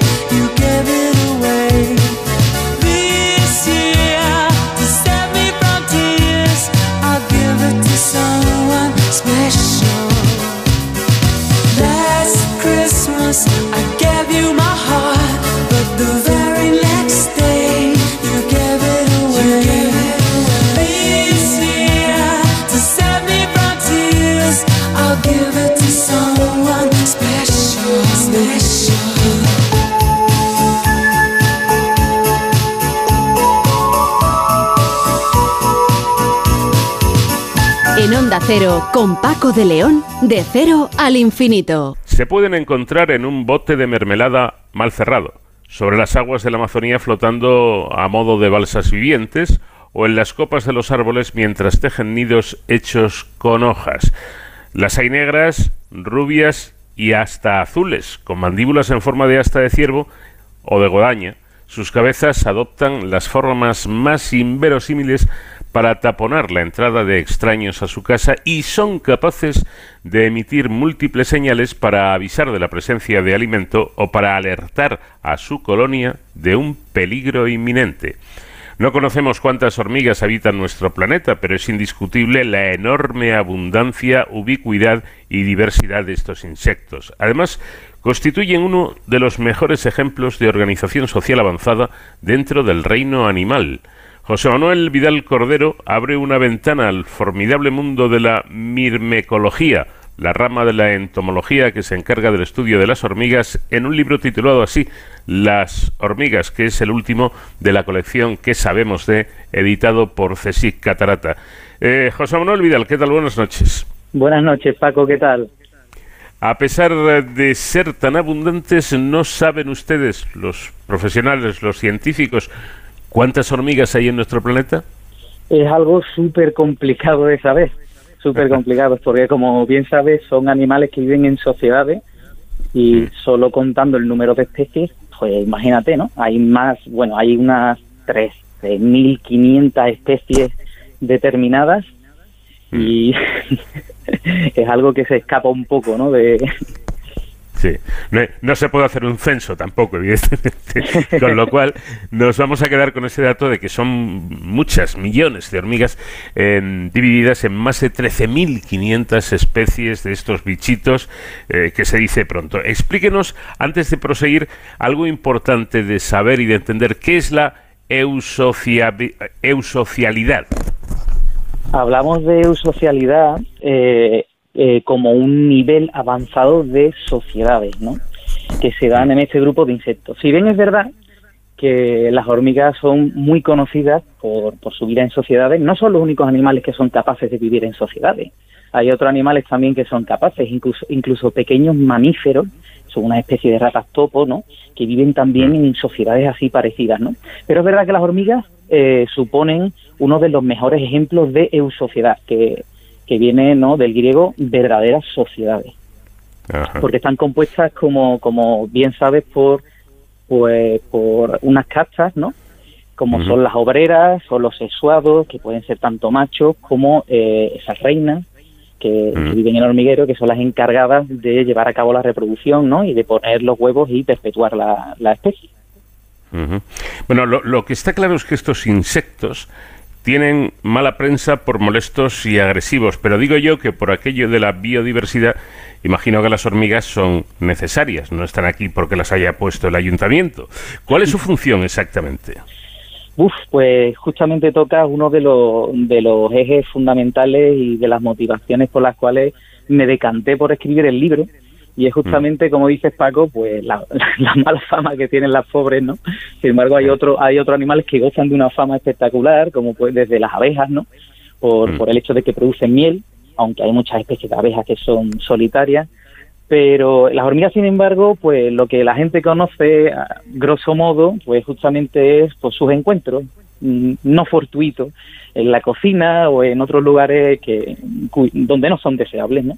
Entonces, las hormigas, bueno, una de las preguntas más difíciles a la que me he- a la que me he eh, sometido, digamos, es la pregunta ¿para qué sirve una hormiga? Y justamente, pues una pregunta difícil de contestar, porque son tan necesarias en nuestro ecosistema que, que la verdad es que necesitaríamos una buena tarde con un café de por medio para explicarte realmente cuál es su función en el ecosistema. Te puedo decir que las hormigas son muy importantes en, los ecosistemas, en los ecosistemas por los servicios que nos ofrecen que le llamamos servicios ecosistémicos, ¿no? Y parece que el hombre la única forma que tiene de entender esto es hablando de, de, de dinero de por medio, ¿no? Entonces, ¿qué nos ofrecen las hormigas para que nosotros podamos mm, seguir respirando hoy día? pues muchísimas cosas, ¿no? Desde servicios de aprovision- aprovisionamiento, eh, como, como comida en algunos lugares del mundo o utilizadas en investigación para biomedicina o farmacia, pues servicios de regulación, ya sabéis que muchas son dispersoras de semillas, participan en la polinización, muchas son utilizadas también como control biológico de plagas, pero no contentos con eso también ofrecen muchos servicios de apoyo, ¿no? Porque participan en el ciclo de nutrientes en los ecosistemas, eh, los movimientos de las capas de suelo, airean el suelo, el ciclo del carbono también. Muchas son llamadas ingenieras de los ecosistemas por algo, ¿no? Y es que la química con la que ellas trabajan y eh, como resultado también de su amplio espectro alimenticio hace que incorporen en, lo- en los suelos un montón de, de nutrientes, ¿no? En fin, estas son algunas de, de las funciones que pueden tener tan importantes en, el- en el- en los ecosistemas, ¿no? Y que Ahora no de hablaremos- pasar... Ahora hablaremos de algunos, de- no, si no de todas, de, de algunas de estas funciones que tienen. Porque, por ejemplo, José Manuel, me ha llamado la atención lo de la polinización. Eh, eh, no había caído yo en que las hormigas tuvieran algo que ver en esto. Yo pensaba que esto era cosa de, de las abejas y de las mariposas. Pues parece que las hormigas también tienen importancia en el hecho de la polinización. Sí, me alegro mucho que, que me hagas esa, esa pregunta porque justamente la fama se la llevan otros insectos como las abejas y las mariposas. Y no vamos a quitarle, ¿eh? no vamos a quitarle ese mérito a las abejas, pues son las más eficientes a la hora de polinizar, eso es indudable, ¿no? Pero no por ello las hormigas no polinizan, claro que polinizan, se han registrado más de 40 especies de, de plantas, incluso hay plantas que son especies que son exclusivamente polinizadas por hormigas. Y como yo digo, claro, pues como resultado de su gran abundancia y ubicuidad, al final las hormigas terminan polinizando, quizás no son tan eficientes, pero terminan polinizando por cansina, por pesada. Pasan tantas veces por las flores que terminan llevándose granos de polen y al final terminan polinizando, ¿no? Mm. ¿Esto es la mirmecofilia? Mirmecofilia, eh, la- como yo le digo, simpatía, ¿no? O simpatía o amor por, por las hormigas. Pues existen un montón de especies, tanto vegetales como animales, que son mirmecofílicas, ¿no? Que tienen esta simpatía. Bien viven asociadas a los nidos de, de hormigas, como pasan con muchos bichillos, aprovechándose de, de la gran cantidad de, de cosas que hacen las hormigas en estos nidos, ¿no? El aporte nutritivo, etcétera, etcétera. Pero es que hay plantas que también viven asociadas a hormigas, ¿no? que también son plantas mirmecofílicas. Incluso ofrecen néctar para atraer a ciertas especies de hormigas y que éstas las defiendan de insectos que pueden ser, que pueden parasitar esas plantas, ¿no? Interesante. También, ojo, tengo entendido que un papel en el que destacan las hormigas es en la limpieza de la naturaleza, retirando incluso los cadáveres de pequeños animales y participando en las primeras etapas de descomposición de los seres vivos de mayor tamaño. Efectivamente, tú, tú, tú lo has dicho. justamente, justamente, sí, sí, sí. En las primeras etapas de, pues ya sabes que hay muchos animales que son, sobre todo con estas olas de calor, ¿no? Con las altas temperaturas, pues suelen al final freírse por el calor o pueden morir por envejecimiento o por cualquier otro. Y esos animales se depositan en el ecosistema, estas hormigas retiran muchas, son carroñeras y se alimentan mayoritariamente de insectos muertos y limpian ¿no? los ecosistemas de estos de, de estos cadáveres. Pero los cadáveres más grandes, pues también pueden ser, digamos, eh, solicitados por las hormigas, ¿no? Y, y pueden participar, como bien has comentado, en las primeras etapas de descomposición de estos cadáveres, facilitando la posterior descomposición por otros organismos. Mm. Hablaríamos, o podríamos hablar, eh, por ejemplo, de, de cadáveres, pues no sé, de, de- de un tamaño como un conejo o, o similar. Sí, por ejemplo, pero sin ir más lejos, pues hormigas, por ejemplo, guerreras del África, como son las del género Dorilus, son capaces, eh, no sé hasta qué punto esto puede llegar a ser una exageración, pero son capaces de descuartizar el, el cadáver de una gacela o, o de un ungulado grande en cuestión de pocas horas. ¿eh? Claro, claro. Son pequeñas, pero la unión hace la fuerza, ¿no? Va, va un auténtico batallón a- al lugar en el que tienen que actuar. Efectivamente. Eh, vamos a ver, eh, eh, hablabas antes de, de las obreras, eh, la reina, yo no sé si hay algún tipo más de, de, de hormiga. Bueno, no debemos olvidar también los machos, ¿eh? Los machos, exacto, exacto. Efectivamente, porque al contrario de lo que la gente quizá cabría esperar, es verdad que la mayoría de, bueno, todas las obreras son hembras, por supuestísimo. Luego están la- las reinas, que como la mayoría de la gente sabe, son las encargadas de poner los huevos, ¿no? Y de perpetuar la colonia. Pero obvi- obviamente también los machos tienen algo que decir al respecto. Eh, el, el macho se dedica a la copulación simplemente o, hace más tareas en, a la cópula. En determinadas épocas del año existen, pues dependiendo del tipo de fundación que tiene la colonia, pues existe, eh, pon- pongamos un ejemplo, ¿no? Las fundaciones eh, independientes en determinada época del año, existen unos vuelos nupciales en los cuales salen las futuras reinas, que yo las llamo princesas, con alas, y en esos vuelos nupciales se encuentran con machos alados de otras colonias que eh, copulan ¿no? entre ellos hasta que llenan la- estas futuras reinas llenan un saco que tienen eh, se llama espermateca lo llenan de espermatozoides y cuando ellas ya están preparadas se aventuran a buscar un lugar idóneo para fundar su primer su primera colonia no su primer A ver, eh, pero yo quisiera que me aclararas algo, porque según lo que he leído, eh, parece que estos machos tienen poco trabajo, ya que cada reina copula una vez en su vida. tienen poco trabajo pero porque su única función digamos es esa pero el trabajo que tienen es, es muy importante porque si bien es verdad que copulan una vez en su vida eh, esta reina va a poder decidir a lo largo de su vida si los huevos que va a poner están fecunda- son fecundados por los espermatozoides de los machos con los que ha copulado o no son fecundados. De unos huevos fecundados saldrán eh, hembras y de los huevos no fecundados saldrán machos. Y esto es importante en la reproducción de estos animales tan singulares. Eh, eh, vamos a hablar de las reinas. Bueno, tú creo que la- la- las has definido muy bien llamándolas princesas, ¿no? Porque hay, hay, un- hay, hay- que esperar un tiempo hasta que se convierten realmente en reinas. Pero las reinas eh, en, el- en- las hormigas es- son como, como las reinas en los humanos, es decir, que se nace reina, se nace princesa y luego se llega a ser reina, o no, la reina es una hormiga normal que evoluciona. ¿Cómo va esto? Eh, bueno, es un tema complejo. ¿no? A, mí, a mí me encanta, la verdad, que me encanta antropo, antropomorf, a- antropizar, por decirlo de alguna manera, los comportamientos en hormigas. Si bien no hay que caer en eso, ¿no? Pero me gusta explicarlo de esa forma siempre porque se hace, se hace entender mejor así.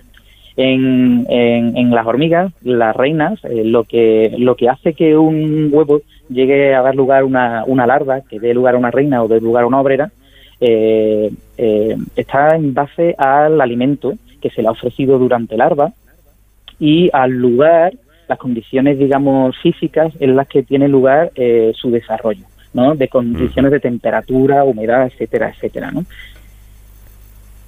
Eso es lo que condiciona si una hormiga va a ser una reina, si una hormiga va Ajá. a ser una obrera. Si bien es verdad que hay especies eh, de hormigas en las cuales las obreras eh, pueden tomar eh, o suceder, digamos, eh, mm, sustituir, digamos, a la reina o tomar el papel de reina, ¿no? Eso se da en algunas especies de hormigas también. Es decir, que estructuralmente, por así decirlo, desde el punto de vista biológico, eh, la reina es como cualquier otra hormiga en principio. En algunas especies. En algunas especies. La gran mayoría es verdad que existe una- unas castas bien eh, de- eh, delimitadas, ¿no? El papel que tiene los sexuados, en este caso la reina, es bastante diferente al que tienen las obreras. Incluso dentro de esta casta, por llamarlo de alguna manera, eh, obrera, pues las obreras pueden tener también diferentes tipos de funciones, incluso pueden ser diferentes entre sí. Depende del grado de también de polimorfía, ¿no? Eh, hay alguna, es una característica que tienen muchas especies de hormigas en las cuales en las obreras pues hay diferentes tipos de tamaño, incluso de morfología, para poder desarrollar distintas funciones ¿no? en la colonia. Bueno, y mm, cuando esa princesa se convierte en reina, esta intenta por lo menos empezar a crear una colonia. ¿Cómo es el proceso? Y por cierto, tengo, tengo entendido que no es nada fácil. No, efectivamente, no es nada fácil. Yo creo que cuando la gente piensa en la reina de las hormigas, piensa en una soberana ¿no? que está ahí en su sillón, eh, abanicada por, por, una, por una hormiga y con la única tarea de poner huevo y todo muy fácil. Pues bueno, puede que sí en ese momento sea tal, tal que así, pero para llegar a ese punto ha tenido que, que sufrir, ¿eh? para llegar a ese punto ha tenido que, que ganárselo, como, como yo digo, ¿no? A pulso.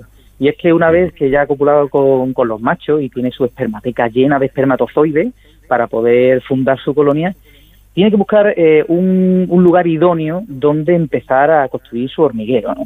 Y claro, por el camino, pues imagínate la cantidad de adversidades que puede llegar a encontrar, desde un montón de animales que pueden alimentarse de ella, porque son un componente proteico importante en la cadena trófica y es muy apetecible para muchos animales, hasta el simple limpia parabrisas de un coche, para que tú me entiendas, ¿no?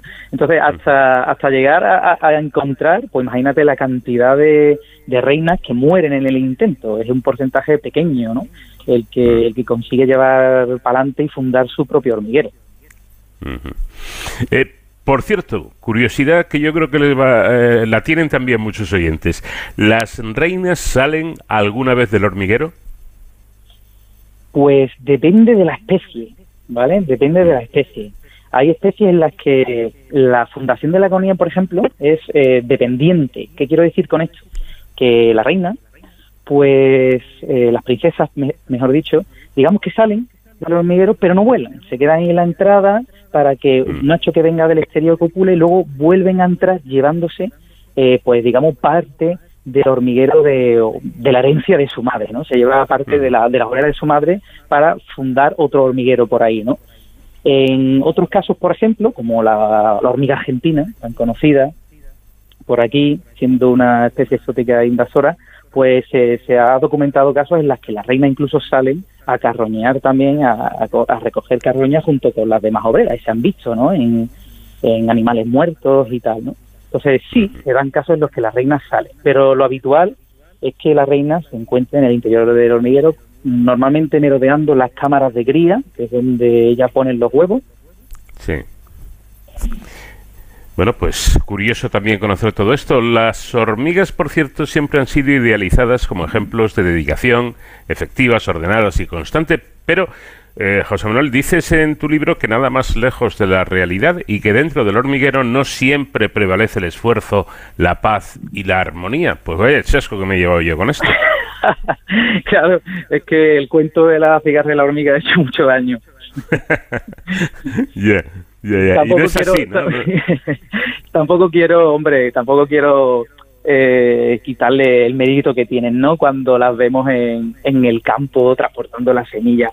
Lo que sí es verdad que quiero quitar un poco es desmitificar el hecho de que nunca duermen, nunca descansan. No, no, Ajá. para nada. Las hormigas sí duermen, claro que duermen. De hecho, una de las cosas, una de las curiosidades que comento en el libro es justamente eso. Es justamente que incluso la forma que tienen de dormir pues guardan gran parecido a esos patrones que tenemos pues nosotros mismos, ¿no? O, o los mamíferos, ¿no? Incluso pueden, incluso el lugar que tienen eh, eh, para dormir se han visto también registrados cómo hacen movimientos antenales rápidos que recuerdan un poco a esas pataditas que damos cuando estamos durmiendo profundamente y entramos en el sueño REM. Y, bueno, en obreras, por ejemplo, de, la hormiga de fuego, se ha visto que son capaces de dormir cinco horas, las reinas incluso nueve, solo que no las duermen de seguido y hacen una especie de microsiestas, por llamarlo de esa manera, de minutos, ¿no? Bueno, pero tan diminuto que, que, eh, no sé si en todas las eh, especies, ¿no? Pero en algunas, según he leído, resulta que duermen un minuto, se despiertan, duermen otro minuto, se despiertan. ¿Es así? Efectivamente, son como microsiestas, ¿no? Como yo lo llamo, Yeah. y que a la hora de computarlas todas, pues hacen una media de unas cinco horas en obrera, se ha visto, en esta especie de hormiga, o incluso nueve horas en las reinas, ¿no? Las reinas, mira, aquí, aquí, mira, sí, sí tiene la reina cierta ventaja, por lo menos en esta especie, en la hormiga de fuego. Ya, ya, que puede dormir un poco más de seguido, ¿no? Eh, ¿Tienen ojos? ¿Pueden ver las hormigas?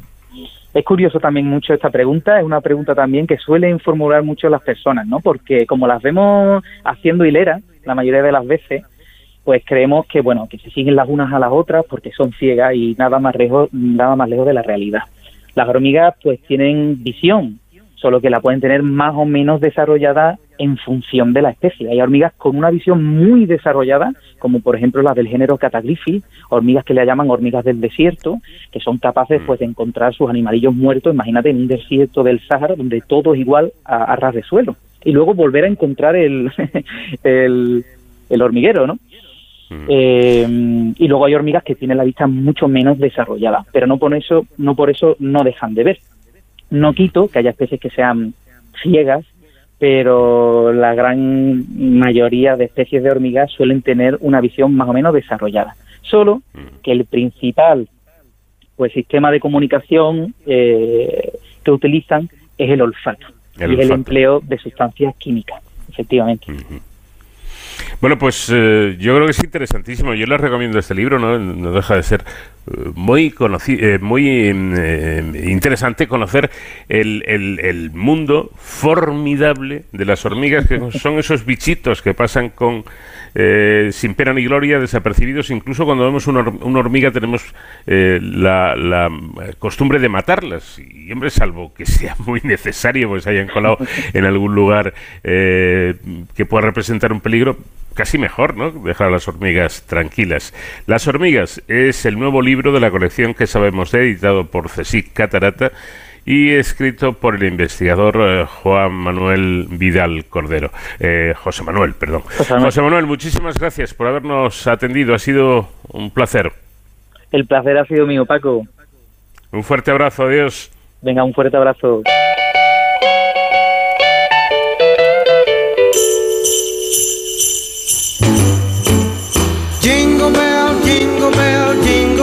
Rock.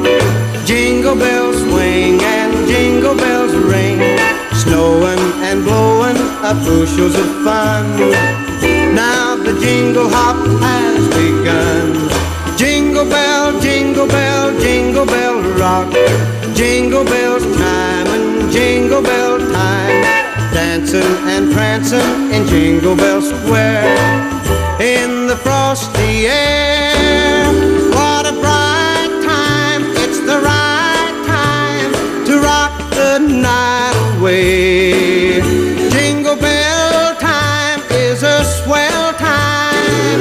To go gliding in the one horse sleigh.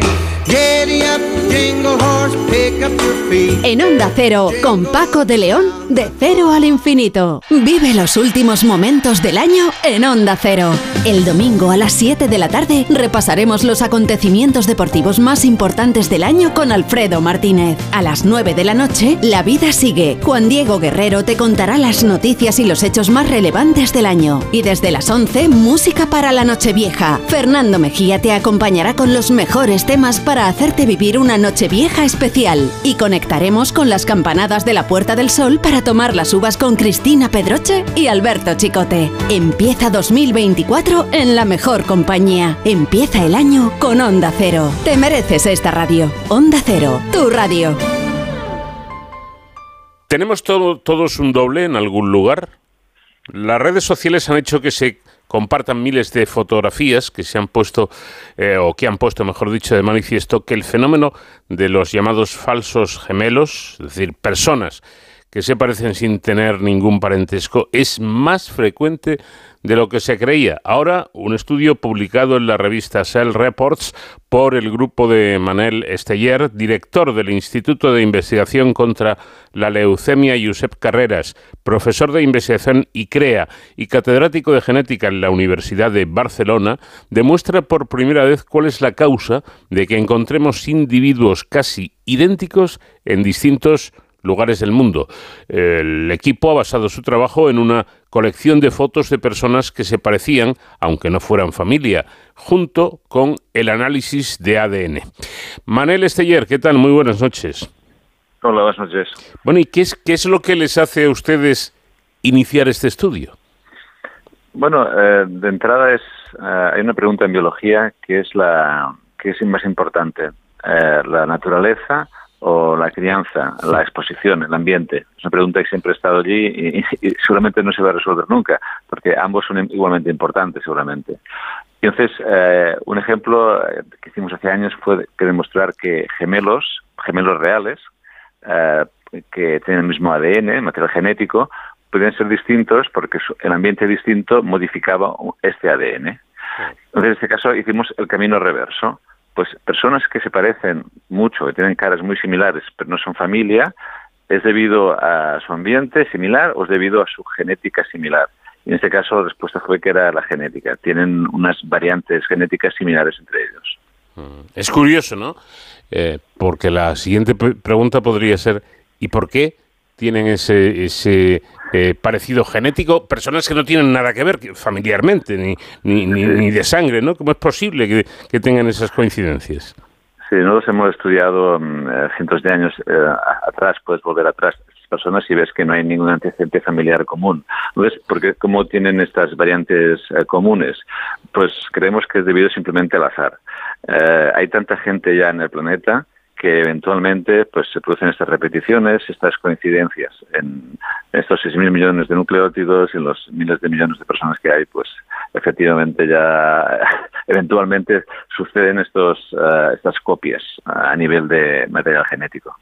Sugiere, a ver si lo he entendido, sugiere usted que ya somos tantos que se, que se va acabando el catálogo.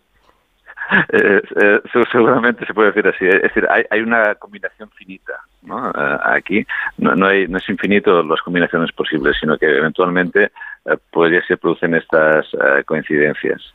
Y también es cierto de que hoy en día con los medios de, comunicación, de Internet y las redes sociales, también es más frecuente detectar estas personas. Y entonces podemos verlas ahora, pues una que está en Australia, otra que está en, París, pues se pueden conocer y, y estudiar. Bueno, para, para eh, poner un ejemplo muy, muy gráfico y que todo el mundo lo pueda entender, lo podamos entender perfectamente.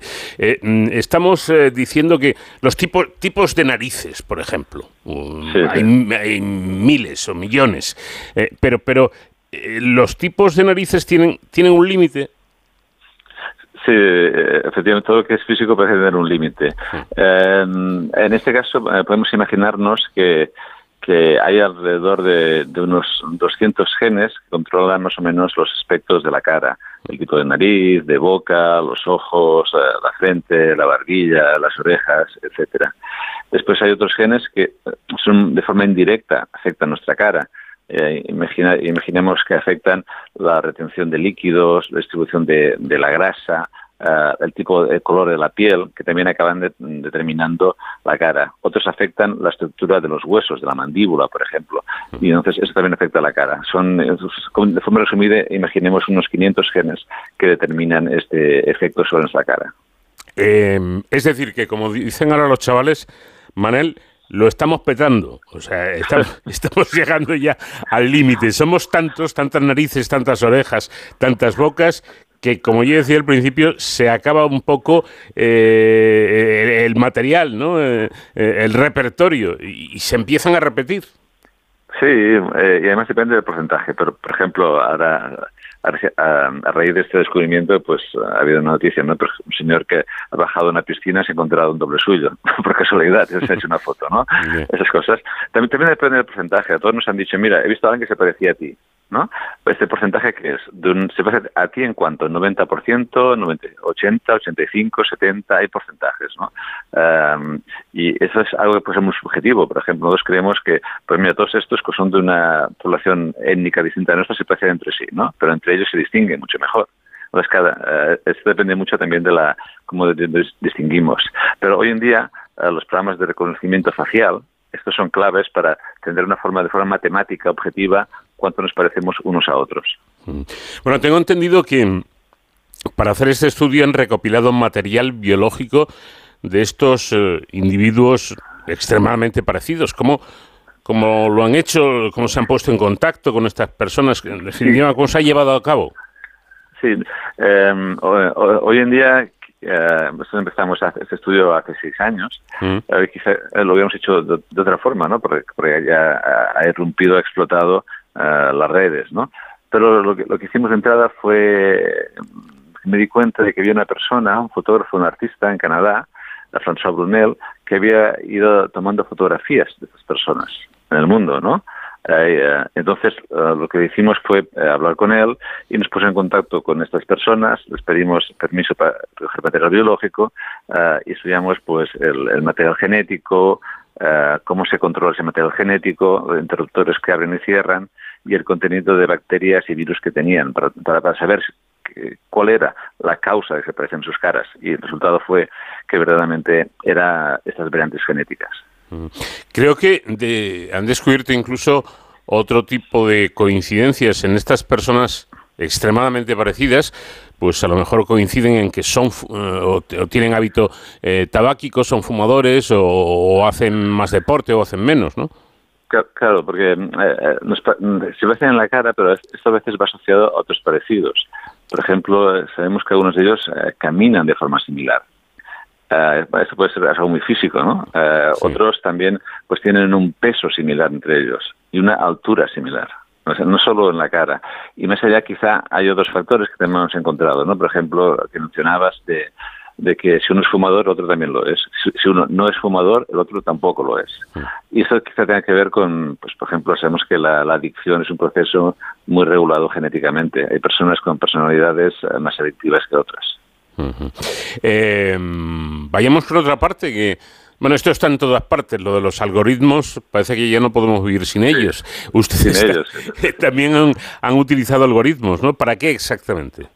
Sí, sí. Los algoritmos los hemos utilizado primero, pero cuando te- alguien te dice que uno se parece a otro, eso es algo muy subjetivo. Es para tener una variable objetiva, ¿no? El algoritmo te dice en cuándo se parece, ¿no? Esos algoritmos son muy similares a los que usan los eh, teléfonos móviles, que abres el teléfono mirando tu cara. Tu cara abre tu teléfono móvil. En ese- eh, en ese- en ese- es un algoritmo, en el fondo, eso. Pues esto es lo mismo. Ese algoritmo, que son los mismos que usa la, pues, la, policía, etcétera, son para, para que tener una, una medida eh, matemática de la cara. Después hay otros algoritmos que hemos usado para estudiar el genoma de estas personas.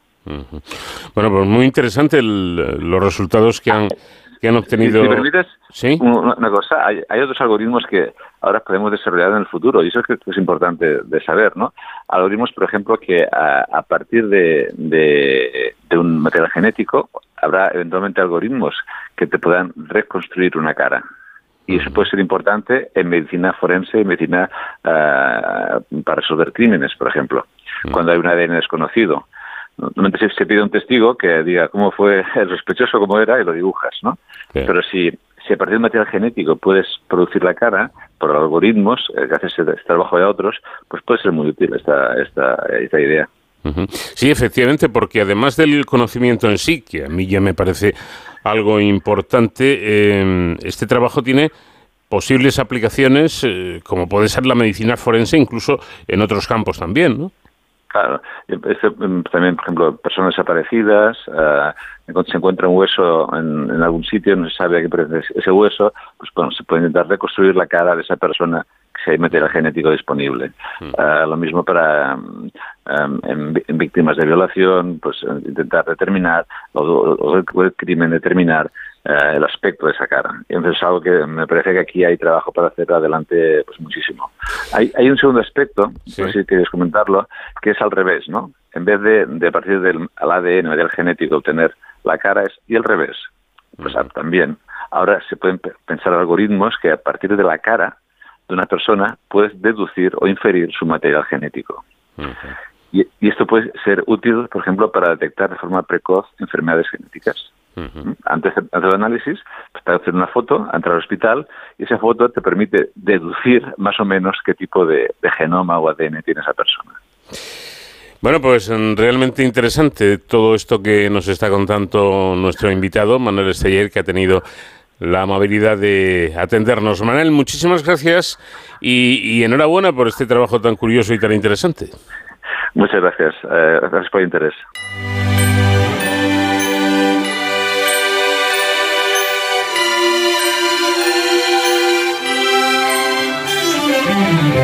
Santa, tell me if you're really there. Don't make me fall in love again if you won't be here next year. Santa, tell me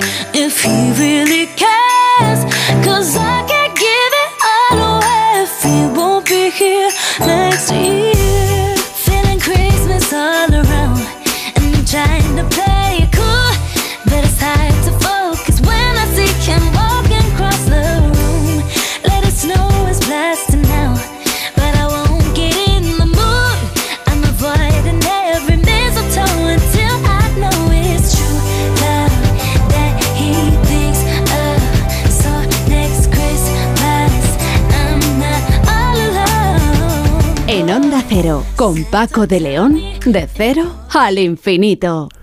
Los restos de 40, de 40 equidos junto a varios bóvidos, cerdos, incluso un perro, encontrados en el yacimiento de casas de Turuñuelo en Badajoz, revelan que este enclave de la edad del hierro se utilizó repetidamente además para el sacrificio ritual de animales, el más grande descubierto en el Mediterráneo occidental.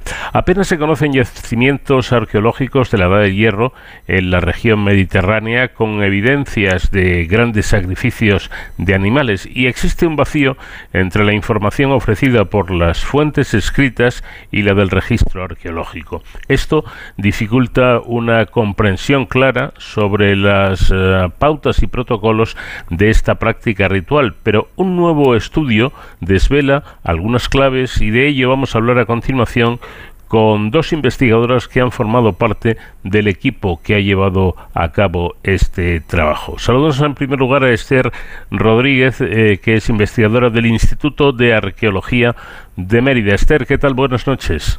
Hola, muy buenas noches. Bueno, estamos hablando del mayor sacrificio animal descubierto en el Mediterráneo occidental durante la primera del hierro, ¿no es así? Efectivamente, es la primera vez que nos enfrentamos a un contexto de sacrificio que conocíamos por las fuentes eh, clásicas principalmente y por la Biblia, pero digamos que nunca habíamos eh, conseguido, bueno, pues eh, observar, ¿no? Este, esta imagen, ¿no? Esta escena en un yacimiento y bueno, pues eh, Casas del Turuñuelo, gracias a su buen estado de conservación, pues nos ha permitido excavar lo que, bueno, desde nuestro punto de vista es un contexto arqueológico prácticamente único. Se trata de, de las prácticas rituales realizadas eh, por las últimas comunidades de Tarteso, ¿no?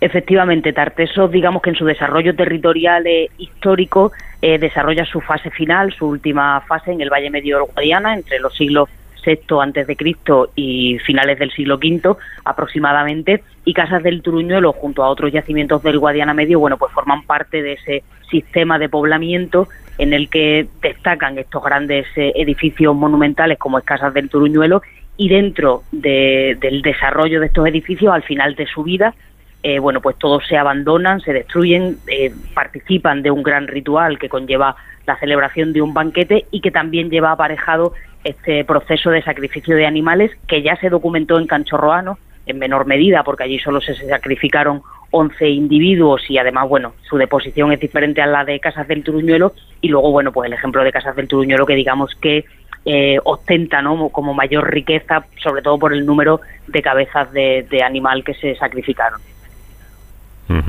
Tenemos también comunicación con María Pilar Iborra, que es investigadora del Instituto de Arqueología de la Universidad de Barcelona. Eh, María Pilar, ¿qué tal? Buenas noches. Hola, buenas noches. Eh, yo soy María Pérez Iborra y trabajo en el Institut Valencià de Conservació i Investigació de, de Valencia. Ajá. Bueno, aclarado. Por, y la pregunta es, eh, ¿por qué eh, elegían este, este tipo de animales para, para estos rituales? Bueno, en las sociedades de la Edad del Hierro los animales están muy vinculados a, a estas sociedades y tenemos documentados en muchos yacimientos de la península ibérica este el uso, el uso de los animales, de los animales domésticos que son los que de los que vivían, ¿no? Los los que explotaban, eh, los que gestionaban, ¿no? En su vida cotidiana y hay muchos rituales asociados que, utilizan estos animales para, hacer diferentes festividades o celebraciones. El caso del turuñuelo es un caso ex- excepcional, ¿no? Porque hay 50 eh, hemos documentado el sacrificio de 52 animales, son animales domésticos y formarían parte de su cabaña ganadera. Eh, me gustaría, no sé si, si saben ustedes eh, cómo, cómo mm, eh, se realizaban estos sacrificios en el sentido de si se realizaban inmediatamente o tenían que pasar unos días eh, y si tenían que pasar esos días, cómo pasaban para esos animales que finalmente iban a ser sacrificados, no sé, cómo, cómo se les alimentaba, por ejemplo. Bueno, lo que hemos documentado es que no es un sacrificio único, que era lo que pensábamos al principio, ¿no? Al observar todos los cadáveres en el patio de Casas del Turuñuelo, sino que, existen tres fases de depósito. Hay una primera fase en la que se sacrifican 33 animales, entre ellos hay 27 équidos, hay tres bovinos, hay dos cerdas y hay un perro. Eh, en esta fase de depósito y de sacrificio eh, se observa una escenificación ¿no? en cuanto a la, a la posición de los cadáveres y los estudios de, realizados, tanto tafonómicos eh, como micro, de microsedimentología, nos han podido eh, revelar que, que estuvieron un tiempo tras el sacrificio, eh, estuvieron un tiempo expuestos, ¿no? incluso eh, expuestos y, y el patio también llegó a, a encharcarse. Los animales eh, que estuvieron ahí depositados estuvieron cubiertos parcialmente. Esto lo sabemos por las dislocaciones que hemos observado en las articulaciones de los esqueletos. También hem- hemos observado que hay marcas de mordeduras y, de los picos de las aves necrófagas, lo que nos indica que también apoya ¿no? la teoría de que estu- es, eh, los cadáveres estuvieron semicubiertos ¿no? para que estos animales pudieran entrar y, y morder y picotear eh, los huesos. Y también hemos observado que existen marcas de meteorización, que son las marcas que quedan en los huesos eh, por estar expuestos a los agentes atmosféricos, ¿no? como es el sol, la temperatura y la humedad. Entonces, en esta primera fase eh, hemos determinado que a partir de todos estos datos que existe un periodo de, exposición que podría rondar entre los 2 y 8 años. ¿no? A partir de esta primera fase hay una segunda fase que es diferente porque aquí solamente se sacrifican équidos, no hay ni bóvidos ni cerdas ni, ni ningún perro, solamente son équidos, se depositan en la parte de, de eh, pegados a la escalera, ¿no? lo que hemos denominado como la alfombra. También es- hay una escenificación en, en cuanto a la deposición de los restos y también se observa que estuvieron cubiertos también parcialmente, ¿no? También se observan dislocaciones, como hemos dicho antes, en, en, en los huesos del esqueleto.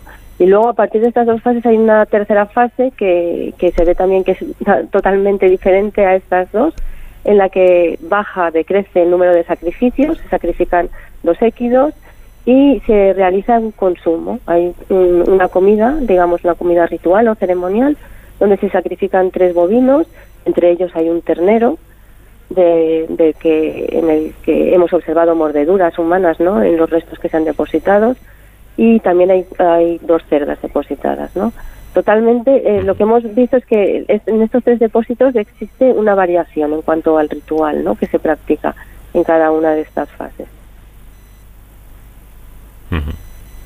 Eh, eh, Esther, estos nuevos descubrimientos están cambiando eh, nuestros conocimientos sobre la cultura tartésica.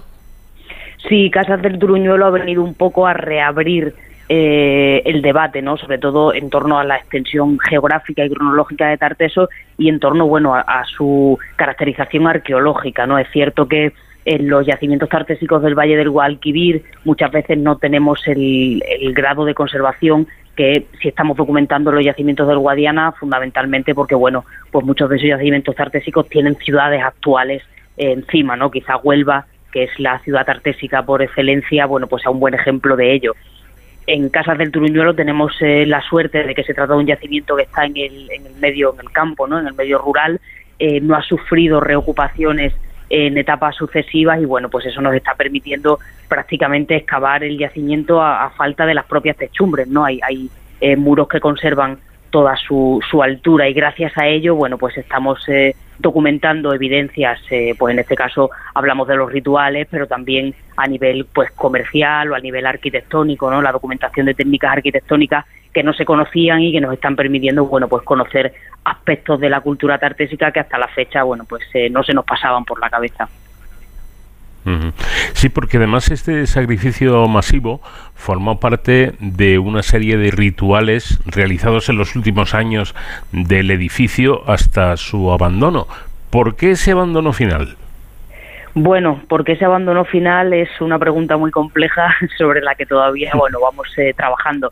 Es cierto que todos los ejemplos eh, similares a, a Casas del Truñuelo, ¿no? como La Mata o Canchorroano, que son otros dos yacimientos que ya se han excavado por completo, sabemos que se abandonaron en una misma cronología, en un mismo momento, y además que en todos ellos se realiza un ritual más o menos similar. Al menos todos coinciden en que los edificios se ocultan, es decir, se rellenan de tierra, se tapan y se convierten en un túmulo artificial que, bueno, pues ha permitido que durante 2.500 años pasen prácticamente desapercibidos en el paisaje.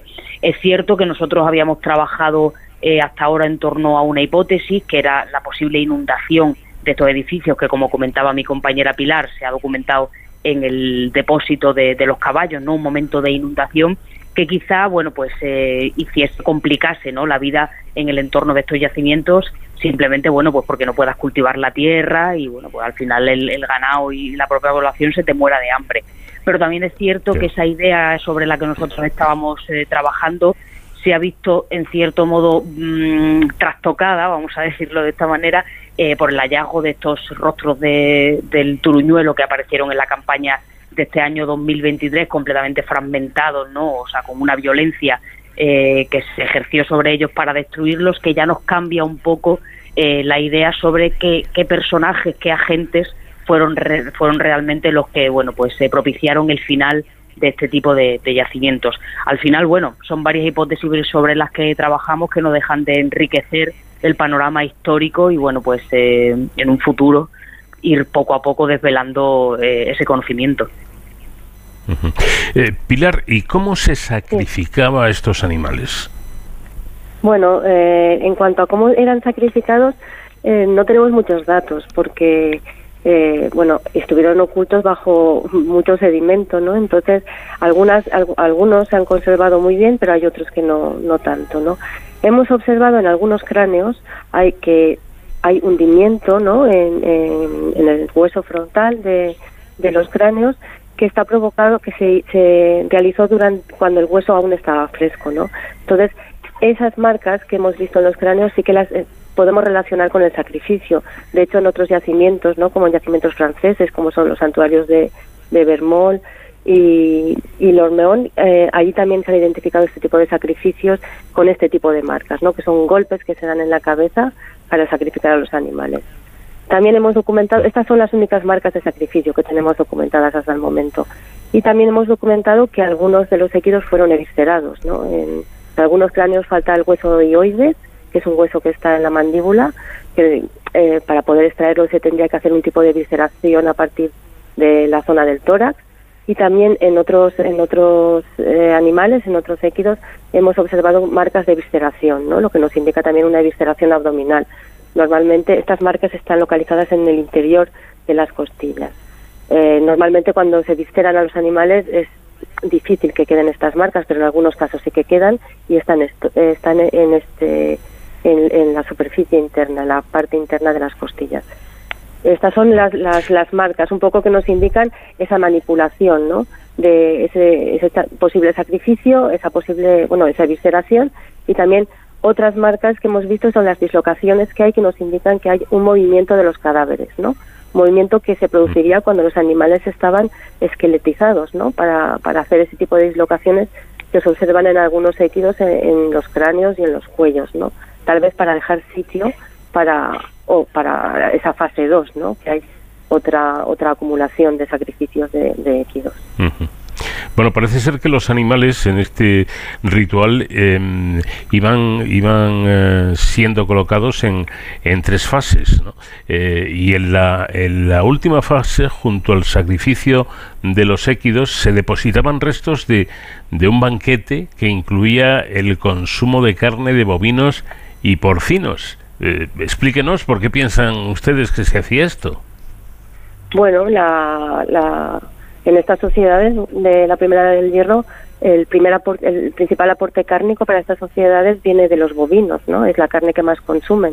Los rebaños, sin embargo, estaban formados por un número mayor de cabezas de, de caprinos, de ovejas y cabras, pero en la primera, en la primera del hierro la, la carne de, de bovinos es muy importante, ¿no? Entonces el consumo se hace con estos animales, se hace con bovinos y con cerdos.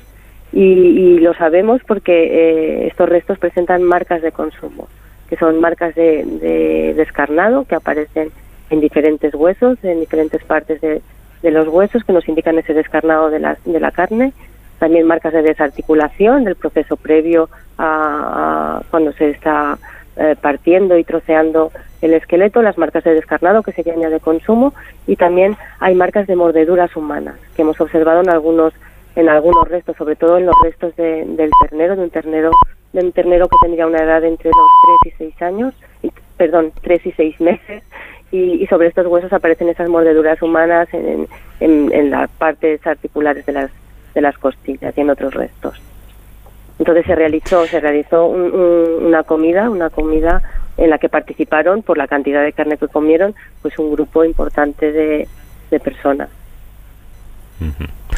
Eh, bueno, hay que decir, Esther, que además de estos animales, este trabajo recoge el hallazgo de vegetales incinerados que pudieron formar parte de ofrendas y de objetos asociados a actividades simbólicas, como por ejemplo tabas de oveja.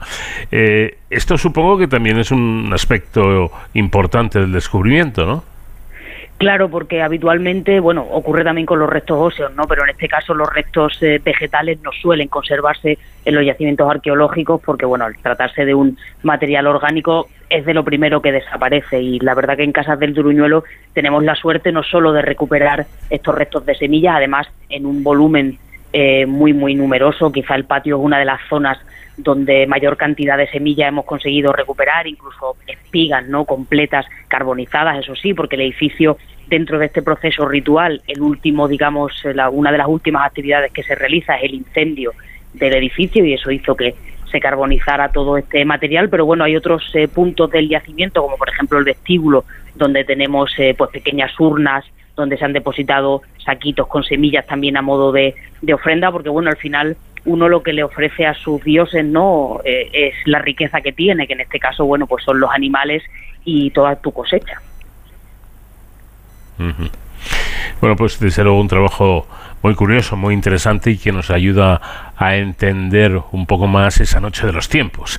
Esther Rodríguez eh, y María Pilar Iborra, investigadoras las dos del equipo que ha llevado a cabo este trabajo, eh, pues les agradezco mucho a las dos que nos hayan atendido y por estas explicaciones tan interesantes. Muchas gracias y buenas noches. Muchas gracias, buenas noches. Muchas gracias a vosotros, un saludo.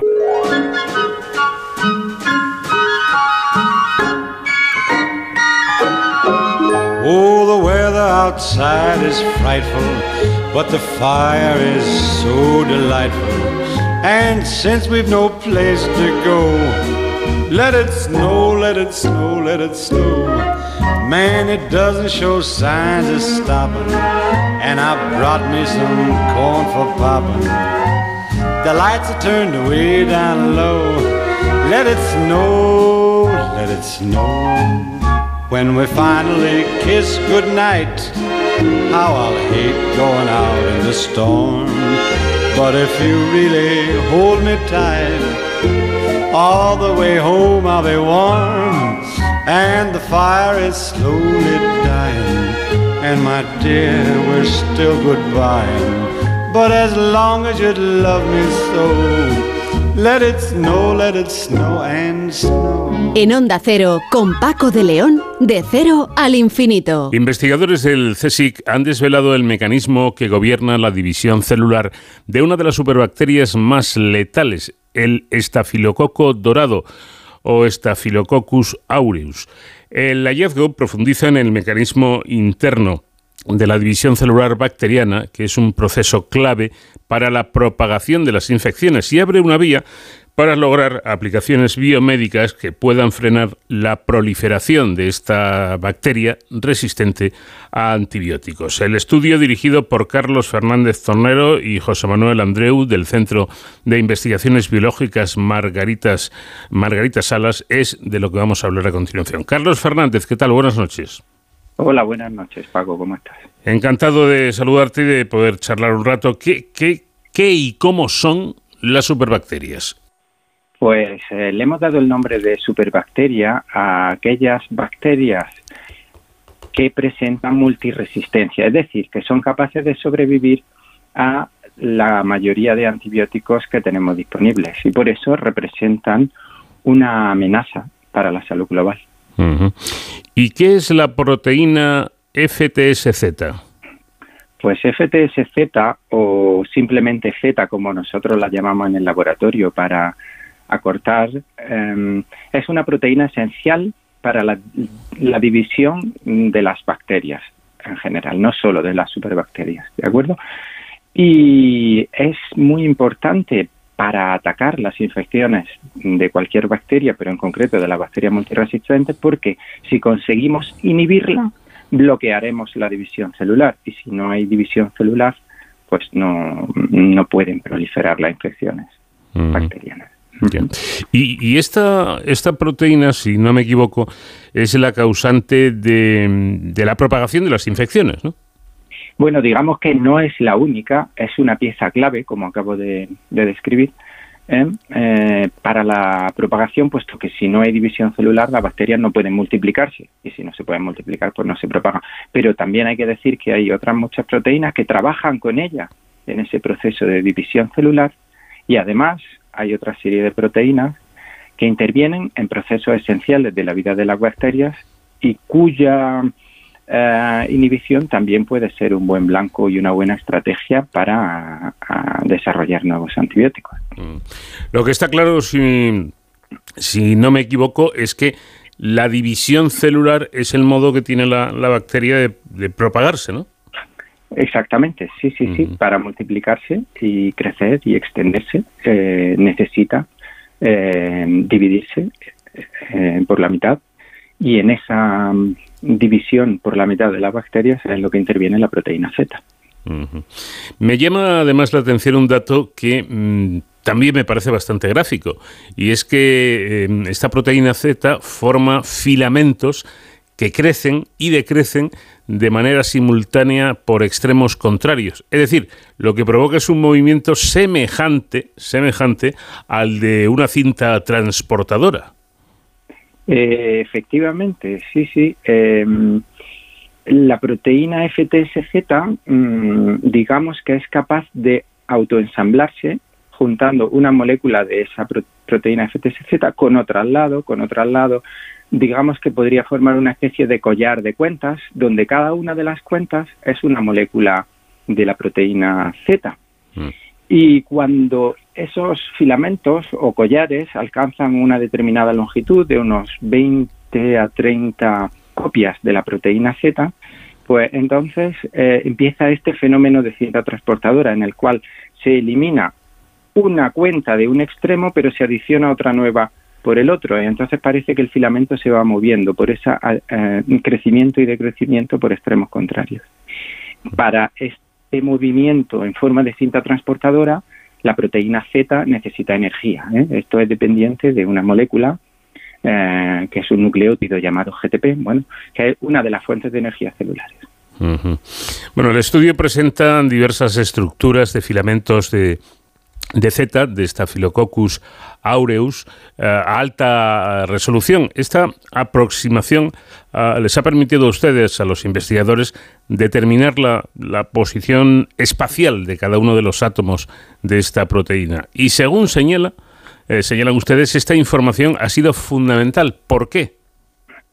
Ah, pues le, digo, pues en concreto ver los detalles a alta resolución de la estructura de la proteína, pues lo que nos ha permitido es identificar cambios que son sutiles en estos filamentos de los que he hablado antes, que forma Z, en estos collares eh, de cuentas que forma Z eh, y que están asociados al consumo de energía. Esos pequeños cambios sutiles son los que le permiten precisamente el dinamismo a, a los filamentos. Es decir, ese movimiento en forma de cinta transportadora es debido a, cambios muy sutiles y sin esa alta resolución que hemos conseguido con las estructuras atómicas no hubiésemos sido capaces de verlos. De hecho, este mecanismo eh, no se había descrito hasta el momento y precisamente se debe a la falta de estructura alta, a alta resolución que por fin nosotros hemos conseguido depelar. Mm. Bueno, vayamos con, con datos concretos, porque el tema, desde luego, tiene miga y, merece la, la pena ser resaltado. Y es que la resistencia a los antibióticos provoca más de un millón de muertes al año en el, en el mundo.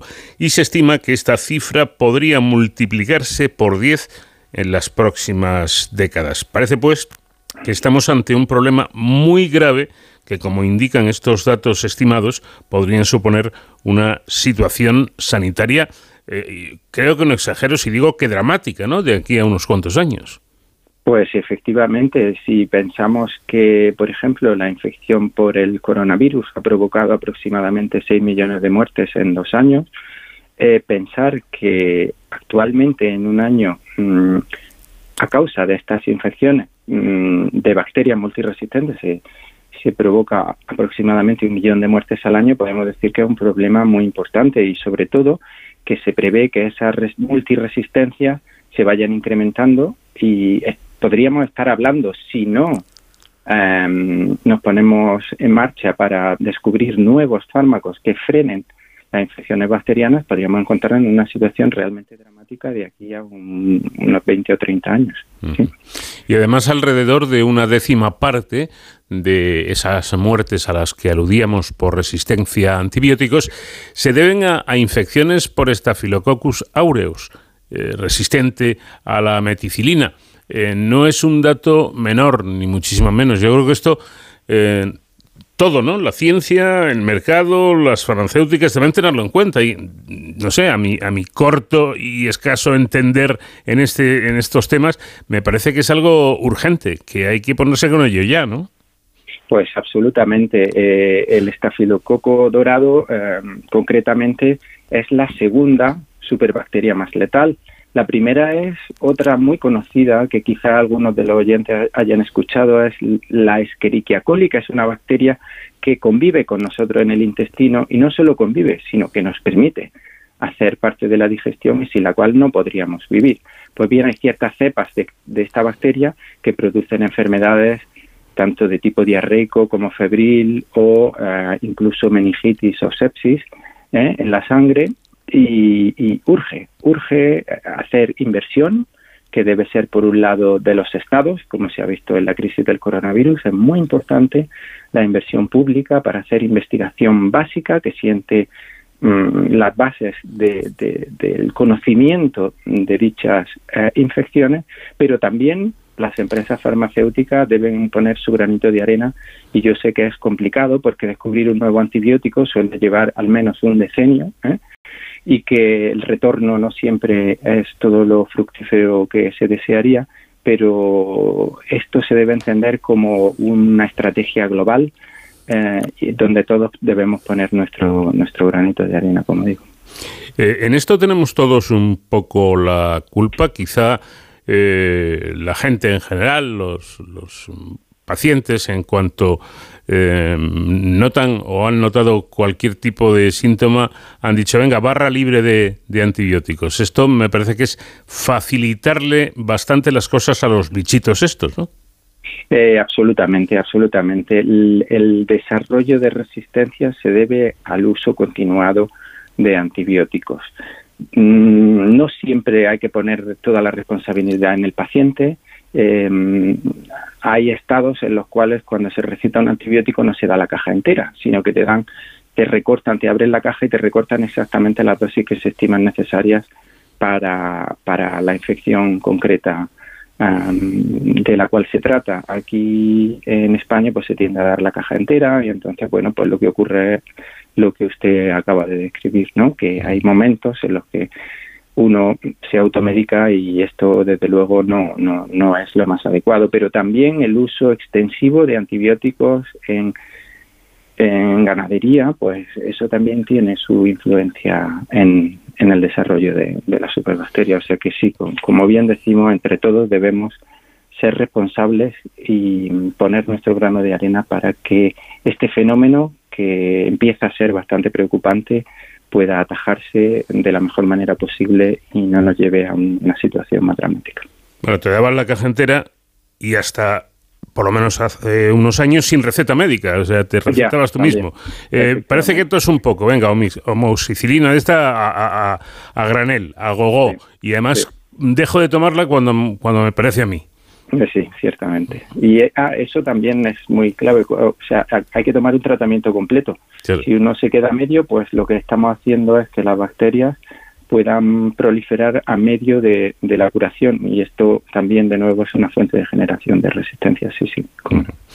Este estudio, este descubrimiento y esta proteína em, pueden servir como diana para conseguir precisamente esto, eh, futuros fármacos antibióticos. Bueno, pues eh, eso esperamos nosotros. ¿eh? Eh, nosotros hacemos, como digo, investigación básica y esperamos que luego, en colaboración con otros grupos, como pueden ser químicos, y más adelante, cuando se identifiquen inhibidores de la proteína, pues con los laboratorios farmacéuticos podamos llegar a eso. Desde luego es un camino largo.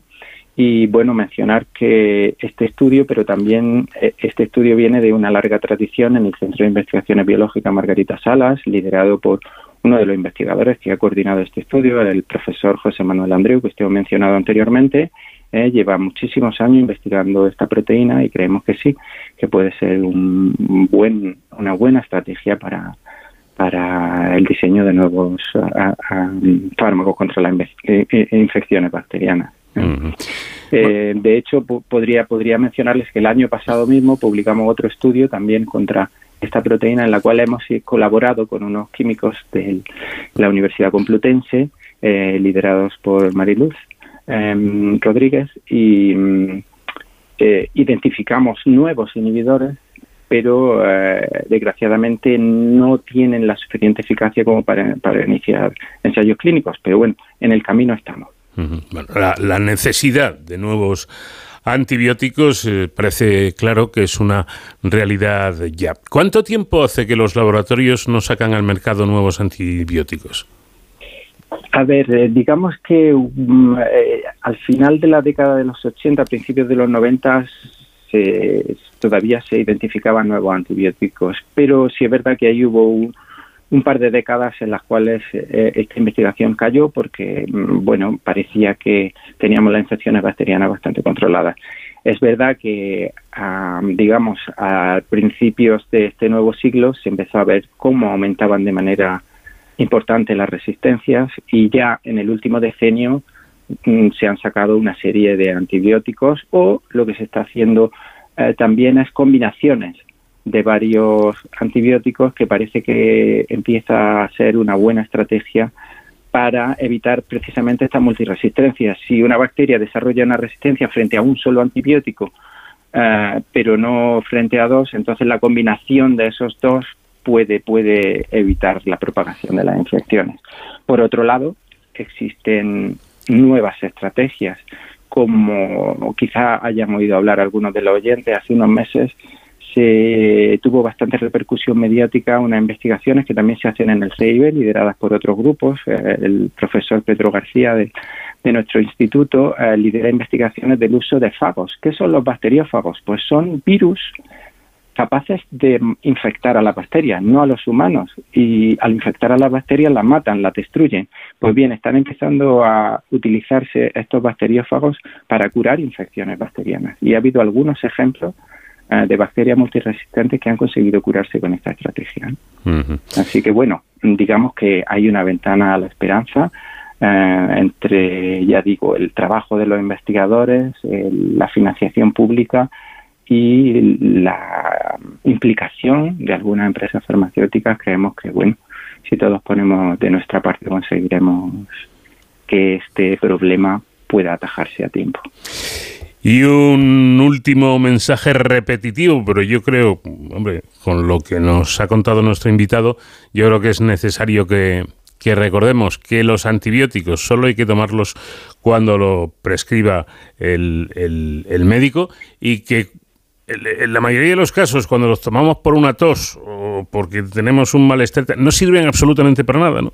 Porque eh, es algo específico para una cosa y no para todo. Los antibióticos no, no valen para todo y tomarlos sin necesidad es hacernos un, un flaco un flaco favor, Carlos. Pues suscribo las palabras que acaba de pronunciar Paco. Sí, completamente de acuerdo.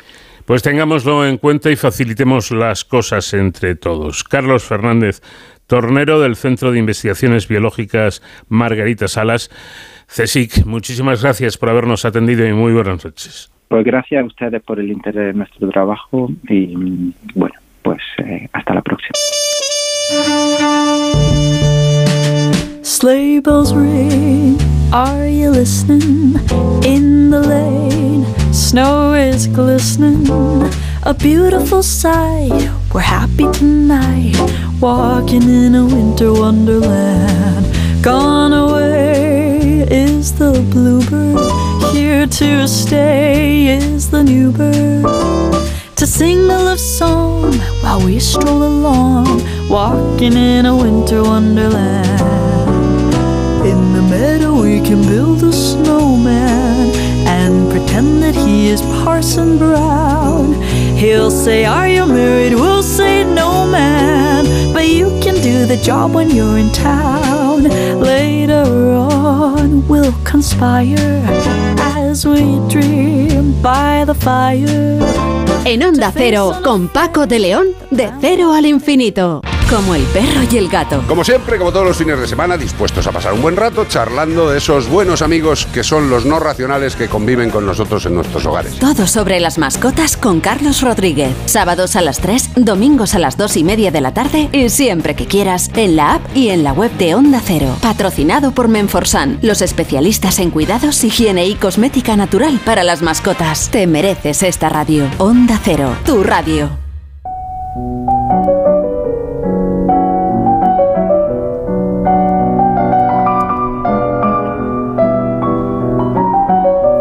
Contrayentes tenían 22 años porque habían nacido con solo 5 días de diferencia. Eran primos hermanos por partida doble, de madre y de padre, y su enlace se reducía a uno más de los muchos asuntos de Estado concertados por los diplomáticos de sus respectivos países de origen. Comenzamos aquí un curioso paseo por la historia que nos trae, como siempre, Sonsoles Sánchez Reyes. ¿Qué tal, Sonsoles? Buenas noches. Muy buenas noches, Paco. Bueno, pues sácanos de dudas. ¿Quiénes eran estos primos? Él, Luis XIV, había ocupado el trono francés desde los cuatro años bajo la regencia de su madre española, tras la prematura muerte de su padre, granjeándose el apelativo de Rey Sol. Ella, la infanta María Teresa de Austria, era hija del rey Felipe IV de España. En las capitulaciones matrimoniales renunciaba para sí y sus descendientes a todos sus derechos sucesorios sobre la monarquía hispánica y su padre se comprometía a aportar como contraprestación una astronómica dote de 500.000 escudos de oro, aunque la situación calamitosa de las arcas del Estado español tras guerras europeas prolongadas ya auguraba dificultades para su cumplimiento. Sus esponsales rubricaban el Tratado de los Pirineos, firmado el 7 de noviembre de 1659, que suponía el final de los 30 años de hostilidades entre las dos mayores potencias europeas de la época, España y Francia, cuyas casas reales compartían íntimos vínculos familiares. La forma más efectiva de someter a un rival siempre ha sido fundirse con él. El lugar elegido para la ceremonia nupcial de los dos jóvenes era la localidad costera francesa de San Juan de Luz, muy próxima a la frontera española. El 15 de abril de 1660, Felipe IV y María Teresa partían de Madrid hacia la raya francesa para el casamiento. Al día siguiente de llegar a Fuenterrabía, el 3 de junio, en la iglesia de Nuestra Señora de la Asunción, se celebraba un primer matrimonio por poderes, estando ausente el rey galo. Luis XIV había llegado a San Juan de Luz el 8 de mayo de 1660 y permanecería en la población hasta el 15 de junio, cuando concluidos los fastos, la corte emprendió camino hacia París. Se alojó en la magnífica casa de la viuda de Joannis de Looviac, un exitoso empresario naval que, por inquinas de sus convecinos, había visto con impotencia cómo edificaban el ayuntamiento en el solar colindante sin apenas dejar espacio entre sus muros y los de las ventanas de las habitaciones de la residencia que le permitían ver sus barcos en el puerto abierto al Cantábrico, quedando estas prácticamente cegadas. La finca, construida en 1643, se llamaba Loboviag Enea, pero hoy además se conoce como Casa Luis XIV. El 6 de junio de 1660, españoles y franceses ratificaron la paz delineada meses antes. Lo hicieron Felipe IV de España y su hermana Ana, la reina madre de Francia, en la pequeña isla de los Faisanes en el río Vidasoa. Hoy es el condominio más diminuto del mundo, administrado seis meses al año por España, de febrero a julio, y otros seis por Francia, de agosto a enero.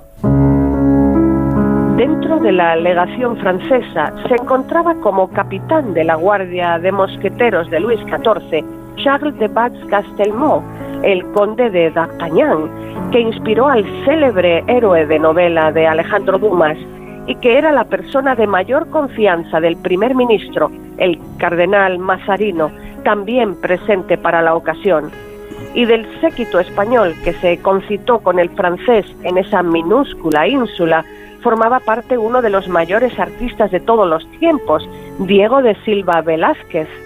El motivo fue que el pabellón levantado en la isla de los Faisanes para acoger las prolongadas conversaciones y la firma del acuerdo final fue diseñado y decorado con tapices por el genio de la pintura, que frisando los 61 años, una elevada edad para la esperanza de vida de la época, debió desplazarse hasta allí desde Madrid días antes que la propia comitiva real y permanecer en Guipúzcoa dos meses para ocuparse a sí mismo de la logística y organización del protocolo y supervisar minuciosamente la escenografía del desposorio. Se esmeró en cuidar hasta el más mínimo detalle de vestuario, joyas, ornamentación floral y diversiones posteriores.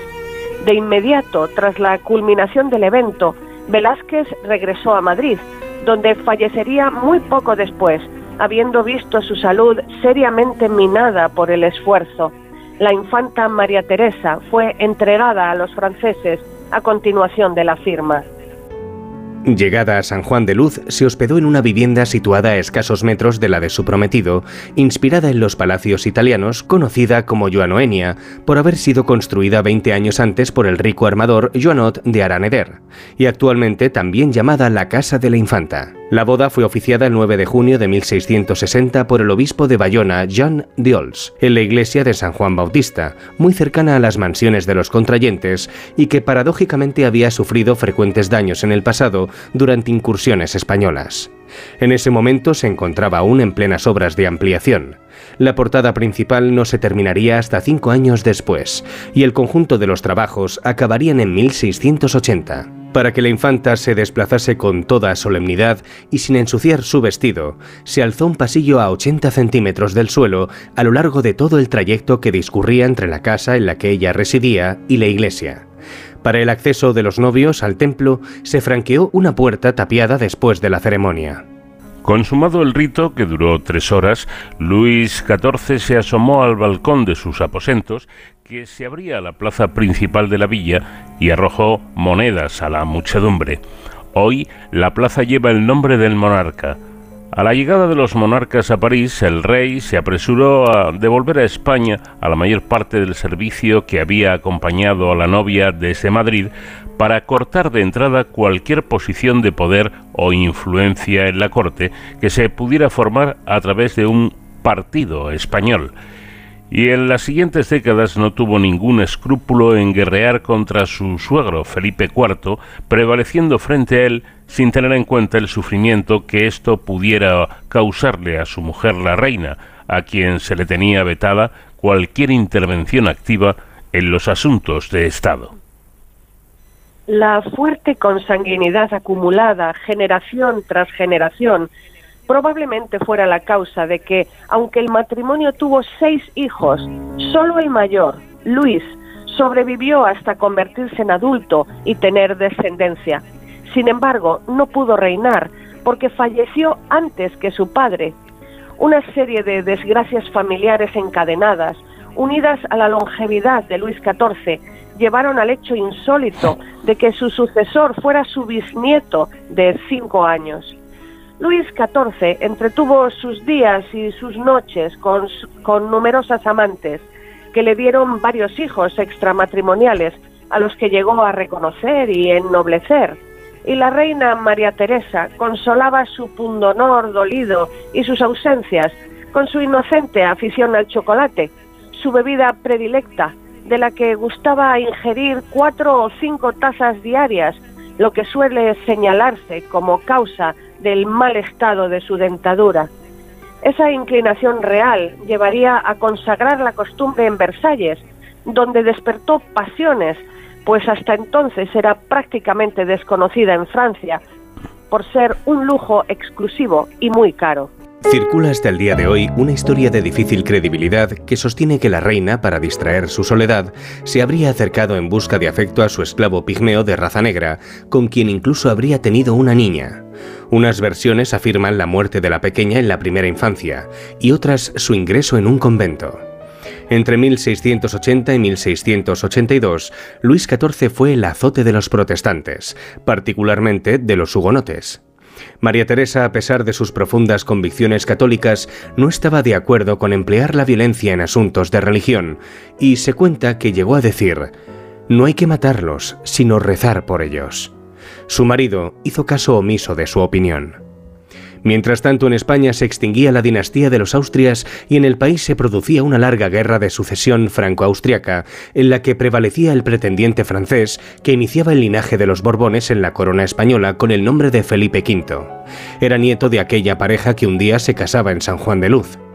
Aquella riquísima dote de la infanta, si bien prometida, nunca fue pagada, y ese argumento es el que se esgrimió para defender la nulidad de la renuncia de la infanta a cualquier derecho presente y futuro sobre el trono español, y por lo tanto para respaldar la legitimidad de las aspiraciones del Borbón a convertirse en rey de España. En 1861 se erigió un monolito en la isla de los Faisanes para conmemorar la firma del Tratado de los Pirineos. Tiene dos inscripciones, una en español orientada hacia la frontera española y otra en francés mirando hacia ese país.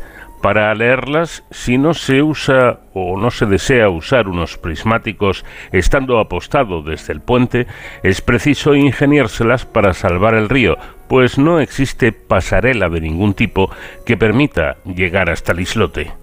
En su estancia en San Juan de Luz para el enlace regio, el cardenal Mazarino se hospedó en la única vivienda de estilo holandés de la región, llamada San Estebania por su primer propietario, el armador Esteban Exeto, que la construyó hacia 1630 imitando las moradas de Ámsterdam. Desde la galería de la casa Luis XIV orientada al sur, se divisa el edificio en el muelle de Cibourg. Pero el cardenal no estaba llamado a ser su vecino ilustre con exclusividad. Dos siglos después, en 1875, entre esas mismas paredes, nacía el compositor Maurice Ravel, autor del célebre bolero. En el patio del ayuntamiento de San Juan de Luz, hoy una escultura ecuestre de pequeño tamaño de Luis XIV mira hacia la plaza. Es la única panorámica de nuevo reservada al monarca, eternamente atrapado entre las guerras de unos y otros por dominar las vistas del mar en una villa de navegantes, pescadores y corsarios. Los restos mortales de la, reina María Teresa fueron enterrados en la cripta de la Basílica de Saint-Denis. Su corazón fue llevado a la iglesia de Val-de-Grâce. Pues una historia más que nos ha traído eh, esta noche Sonsoles Sánchez Reyes y esperamos y deseamos que el nuevo año 2024 nos permita seguir dando estos paseos por historias curiosas con nuestra buena amiga Sonsoles. Que tengas un muy feliz eh, año 2024, salud y que sigamos eh, pudiendo escucharte en este programa. Un fuerte abrazo, Sonsoles. Igualmente los mismos deseos para ti, querido Paco, y para todos nuestros oyentes.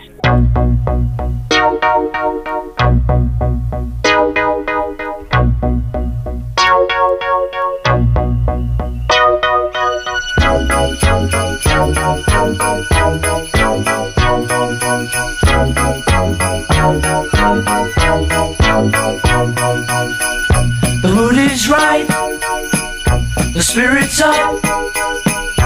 We're here tonight, and that's enough. Simply having a wonderful Christmas time. Simply having a wonderful Christmas time. The party's on, the feeling's here. That only comes this time of year. Simply having a wonderful Christmas time. Simply having a wonderful Christmas time. En Onda Cero, con Paco de León, de cero al infinito. El 19 de septiembre de 2021 comenzó la erupción del volcán de Cumbre Vieja en Canarias. ¿Se acuerdan ustedes? Seis meses antes, un equipo de investigadores del Consejo Superior de Investigaciones Científicas ya había detectado la bolsa de magma bajo este parque natural en la isla de La Palma. Para ello, emplearon ciertos datos de teledetección, una tecnología de observación que sirviéndose de distintos dispositivos evalúa los distintos fenómenos que afectan a la Tierra a gran escala. Antonio Turiel es coordinador de la plataforma temática interdisciplinar Teledetec. Antonio, ¿qué tal? Buenas noches. Hola, buenas noches. Bueno, y de pronto descubren ustedes que la teledetección les ayuda a entender el ciclo de vida de los plásticos y que es útil para, para su control. Explíquenos. Bueno, de repente no, que hace De repente, de efectivamente, después de mucho estudio, ¿no? que tenemos ya 50 años de experiencia con visiones satelitales de observación de la Tierra. Eh, las primeras misiones se dedicaban básicamente a medir la temperatura de la superficie del mar y la temperatura de la superficie del suelo. Y a medida que hemos ido mejorando, por una parte, lo que es la parte de navegación del satélite, porque claro, esto también es complicado, para que se pueda observar las cosas de una manera estable y que sepas dónde está lo que está pasando. Y también a medida que se han ido desarrollando nuevos sensores, que hemos empezado a poder medir otras cosas, pues cada vez ha ido apareciendo más y más aplicaciones, más variables que se pueden estudiar, más fenómenos que se pueden seguir. Y respecto a lo que comenta, pues por ejemplo el tema de los plásticos es algo en lo que estamos trabajando justamente una persona de mi grupo en el Instituto de Ciencias del Mar, que el objetivo es mm, detectar concentraciones de plásticos que flotan a la deriva en la superficie del mar. Y la idea es que hay sitios donde en el mar donde se concentran por las corrientes y así ser capaz de hacer una estimación de dónde están y qué efecto están causando a nivel del océano global. Bueno, las eh, PTI buscan de alguna forma dar respuestas a desafíos globales a través de metodologías y, y tecnologías innovadoras, ¿no? Teledetec, sin embargo, plantea, tengo entendido como como un como, como reto el uso mismo de una tecnología concreta. ¿Por qué crear una PTI centrada en la teledetección? Bueno, a ver, en general las PTIs son lo que se dice orientadas a hacer una misión, ¿no? Por ejemplo, había una PTI que estaba orientada a intentar buscar remedios para una enfermedad que es la chilea fastidiosa que afecta a los olivos y los almendros. Juntas un grupo de personas con conocimientos diferentes, por eso se llaman interdisciplinares, porque tienes gente de diversas disciplinas, y entre todos intentas abordar el problema y dar una solución, ¿no? En el caso de Teledetect es un poco diferente porque el gran problema que hay en el CSIC es que el CSIC es una institución de- mm, científica muy grande y no hablemos ya si hablamos de todo la- el sector académico español y muchas veces pasa que la gente no conoce qué es lo que están haciendo los otros. Y muchas veces las metodologías, aproximaciones, tratamiento de datos, etcétera, que hacemos en algunos campos pueden ser útiles en otros. Entonces, el objetivo de Teledetect es integrar todo este conocimiento común y disperso que hay, primero en el CSIC y luego en otras instituciones de investigación. También recordamos que Teledetect es especial porque está co-coordinada con el INTA, con el Instituto Nacional de Tecnología y de Técnica Aeroespacial, y, eh, y lo que se hace es intentar crear nuevas sinergias, nuevas capacidades de hacer cosas, y una cosa que es muy importante, llevárselo a las administraciones y a las empresas, porque muchas veces no se acaba de recorrer esa última milla de la transferencia del conocimiento, y aquí el objetivo es favorecer una, dinamización, pues tanto de lo que es la administración para la toma de decisiones, como el tejido empresarial español. Mm. Porque, si no me equivoco, la, la teledetección es una tecnología versátil aplicable en oceanografía, geología, arqueología, climatología, ecología, meteorología, agricultura y construcción, ¿no es así?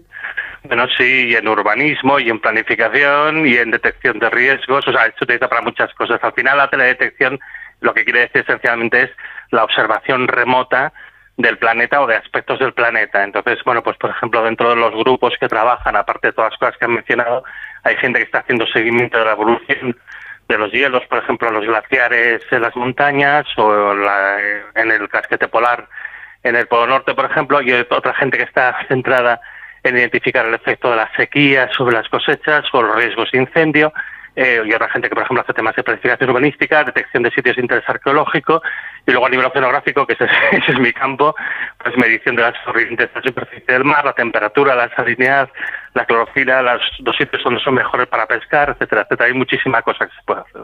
A ver, entonces, eh, acláreme, para, para dedicarse a la teledetección, ¿qué formación hay que tener? ¿Qué titulación hay que tener? Bueno, mm, justamente en la plataforma eh, el tipo de formación que hay es muy diversa. No, yo particularmente soy físico y trabajo con ingenieras, pues ingenieras de telecomunicaciones. eh, pero y estos son bueno, esto es un perfil bastante habitual, digamos, ¿no? De físicos ingenieros de telecomunicaciones, etcétera. Eh, pero por ejemplo también hay mucho geógrafo, mucha gente que es especialista, biólogos, especialistas en, en plantas terrestres o, en organismos marinos. Al final, básicamente, si tú tienes un conocimiento especializado en algo que tenga que ver con el sistema terrestre, seguramente puedes aportar algo en esta plataforma y esta más siempre ha sido el espíritu de la coordinación de la plataforma, intentar integrar tanto conocimiento como sea posible. Eh, podríamos decir que hay que hay que señalar que este carácter interdisciplinar y global tiene un gran interés, un gran interés científico, pero también un gran interés social, ¿no? Bueno, aquí está la cosa, ¿no? Hay un interés social y interés también económico.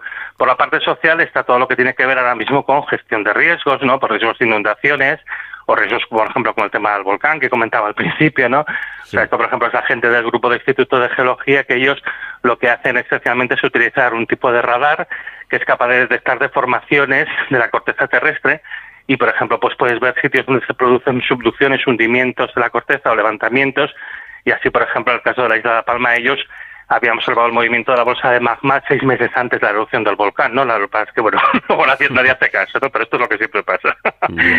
y luego hay otras cosas, digamos, pues eso, que tienen un impacto económico más directo, eh, como por ejemplo las operaciones de salvamento y rescate en el mar, pues el tema de localización de dónde están las, las pesquerías más importantes, eh, pues mejora del rendimiento de cultivos y luego a veces cosas como el seguimiento de la contaminación, ¿no? Entonces al final hay toda una componente importante de impacto para las administraciones y también para las industrias, tanto por fase de desarrollo, nosotros trabajamos con muchas empresas del sector aeroespacial, que en España hay unas cuantas y son buenas, y también pues con empresas que lo que están buscando esencialmente son aplicaciones para resolver problemas concretos. Y actualmente eh, hay suficientes profesionales formados en este campo o, o no. No, eso es evidente. Me que lo no, temía.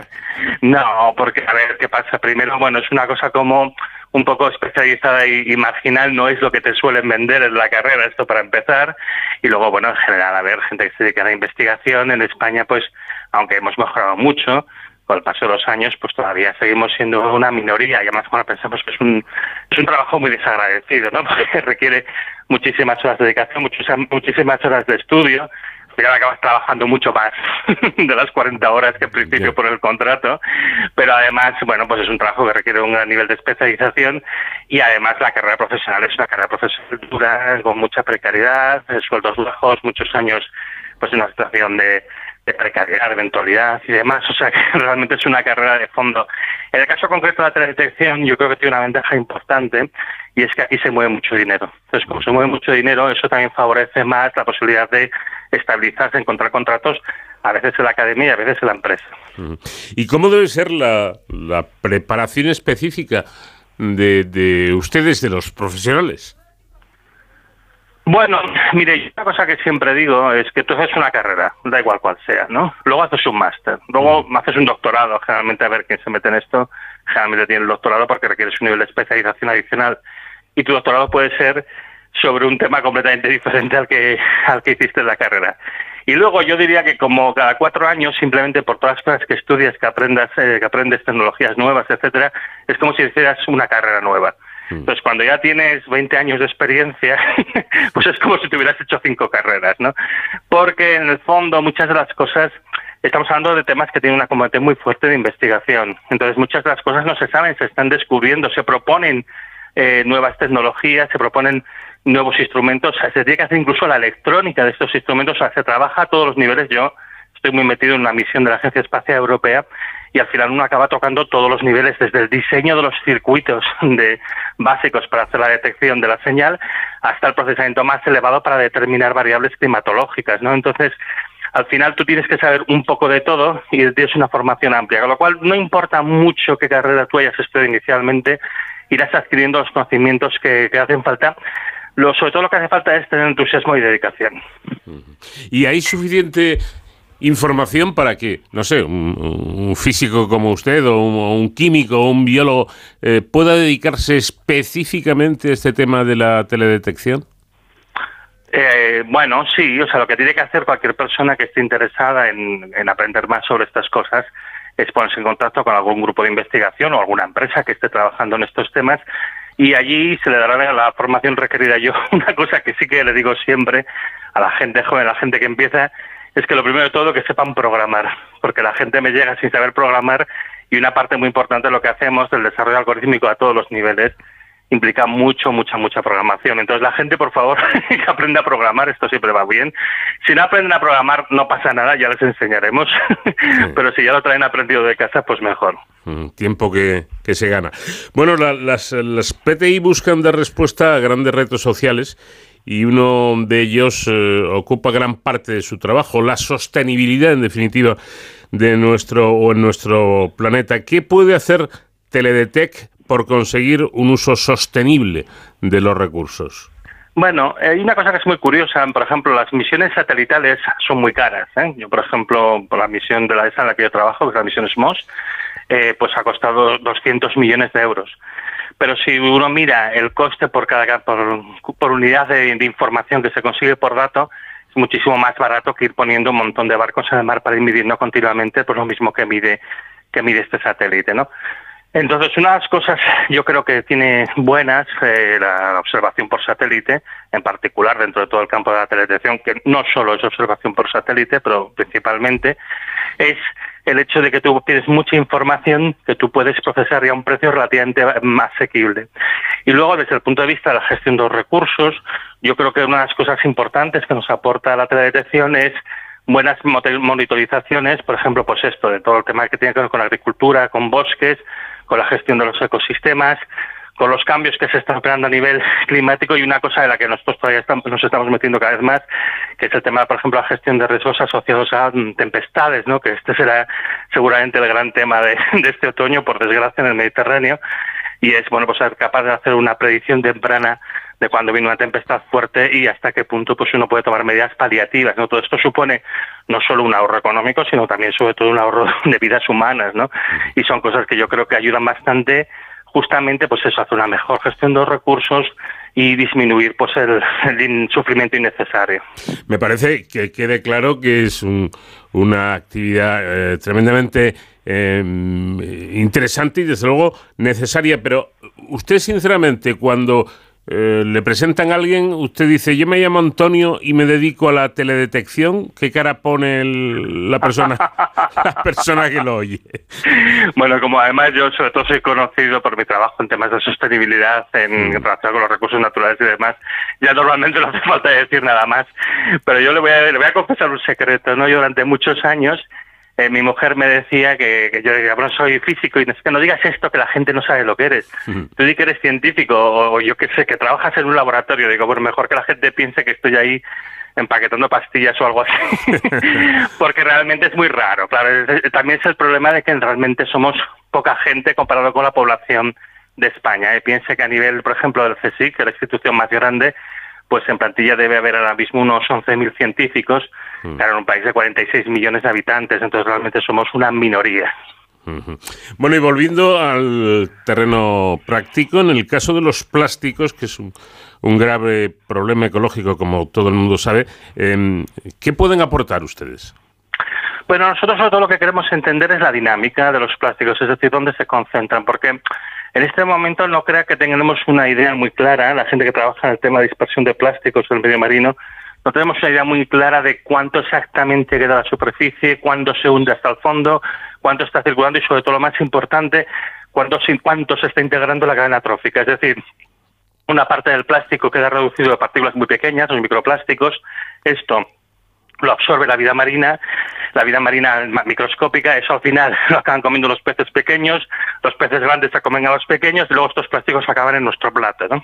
El problema de estos plásticos es que muchos de ellos generan efectos importantes en la salud. Por ejemplo, hay algunos que tienen efectos semejantes a los estrógenos, a las hormonas femeninas, y esto causa un montón de alteraciones metabólicas en las personas. Otros directamente son venenosos, ¿no?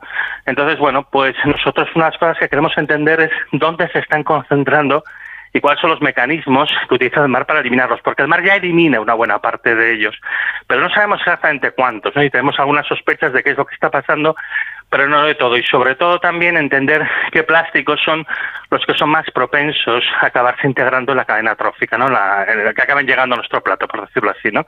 Y para esto hay que entender primero, pues eso, cuál es su dinámica, cómo se destruyen, cómo se vuelven micro, digamos, cómo pueden ser absorbidos y demás. Entonces, aquí la teledetección nos da los primeros pasos del proceso, ¿no? Cuando todavía son grandes como para poderse ver por el satélite y así también nos dicen dónde tenemos que ir a mirar.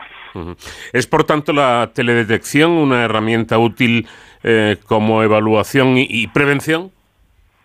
Bueno, efectivamente es que la teledetección esencialmente como es observación, sus funciones suelen ser pues la monitorización, es decir, hacer un seguimiento de qué es lo que está pasando y efectivamente la prevención, ¿no? O sea, saber lo que pasa y lo que puede pasar, ¿no?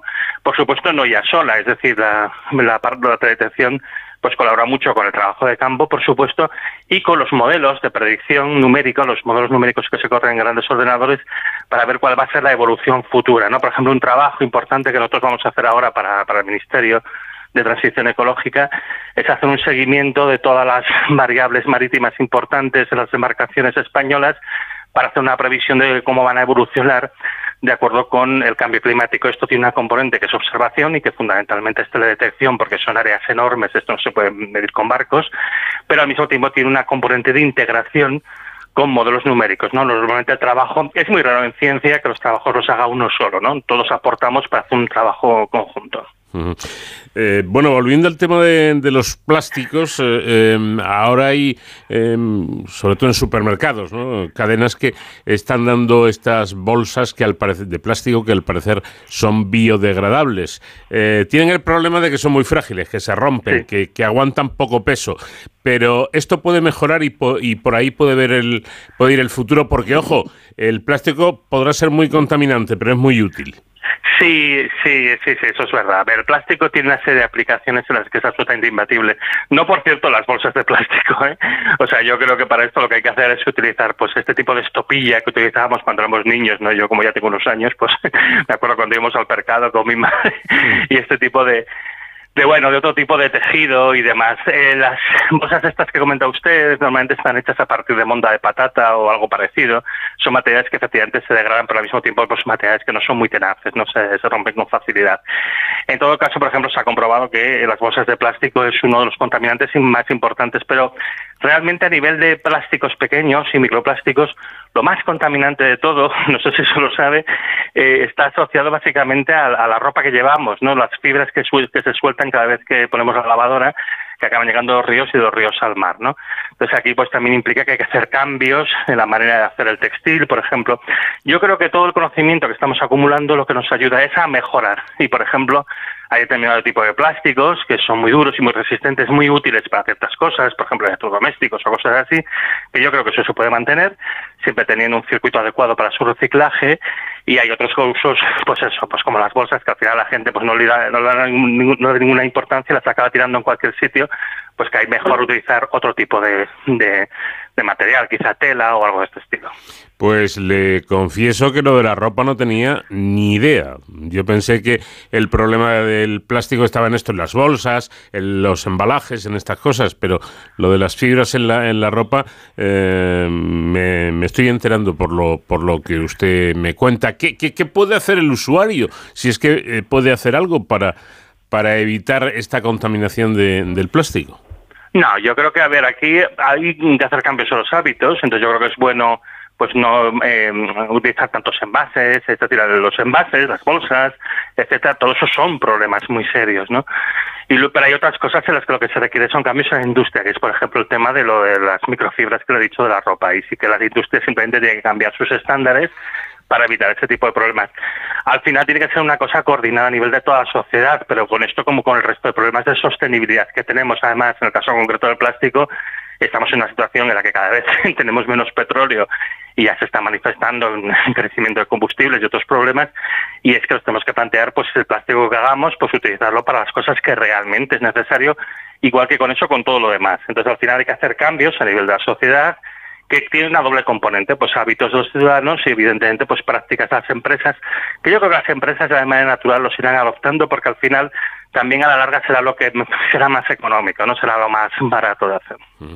Bueno, pues Antonio Turiel ha tenido la amabilidad de dedicarnos unos minutos. Él es coordinador de la plataforma temática interdisciplinar Teledetec. Y si alguna vez se le tienen la suerte de conocerle, eh, cuando digan me dedico a la teledetección, no ponga usted cara rara, porque ya ve que, que esto es algo importante y muy útil y que yo creo, Antonio, que tiene un gran futuro, ¿no?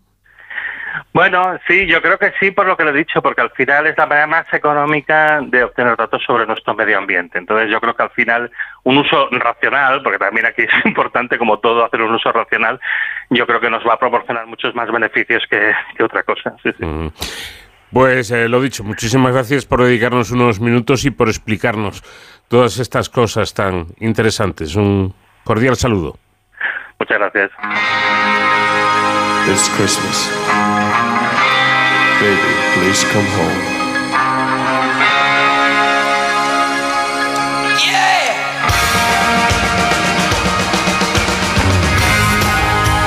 Pues hasta aquí llegamos por hoy en esta edición especial de Cero al Infinito en la que hemos recordado algunas de las mejores entrevistas que hemos realizado a lo largo de este año que ya está a punto de terminar. Nada más, eh, el deseo de que pasen una feliz eh, noche de fin de año y que el próximo 2024 sea propicio para todos, que tengamos salud, éxito y armonía. Nada más que pasen, como digo, unas felices fiestas y aquí nos encontraremos siempre que ustedes quieran. Adiós.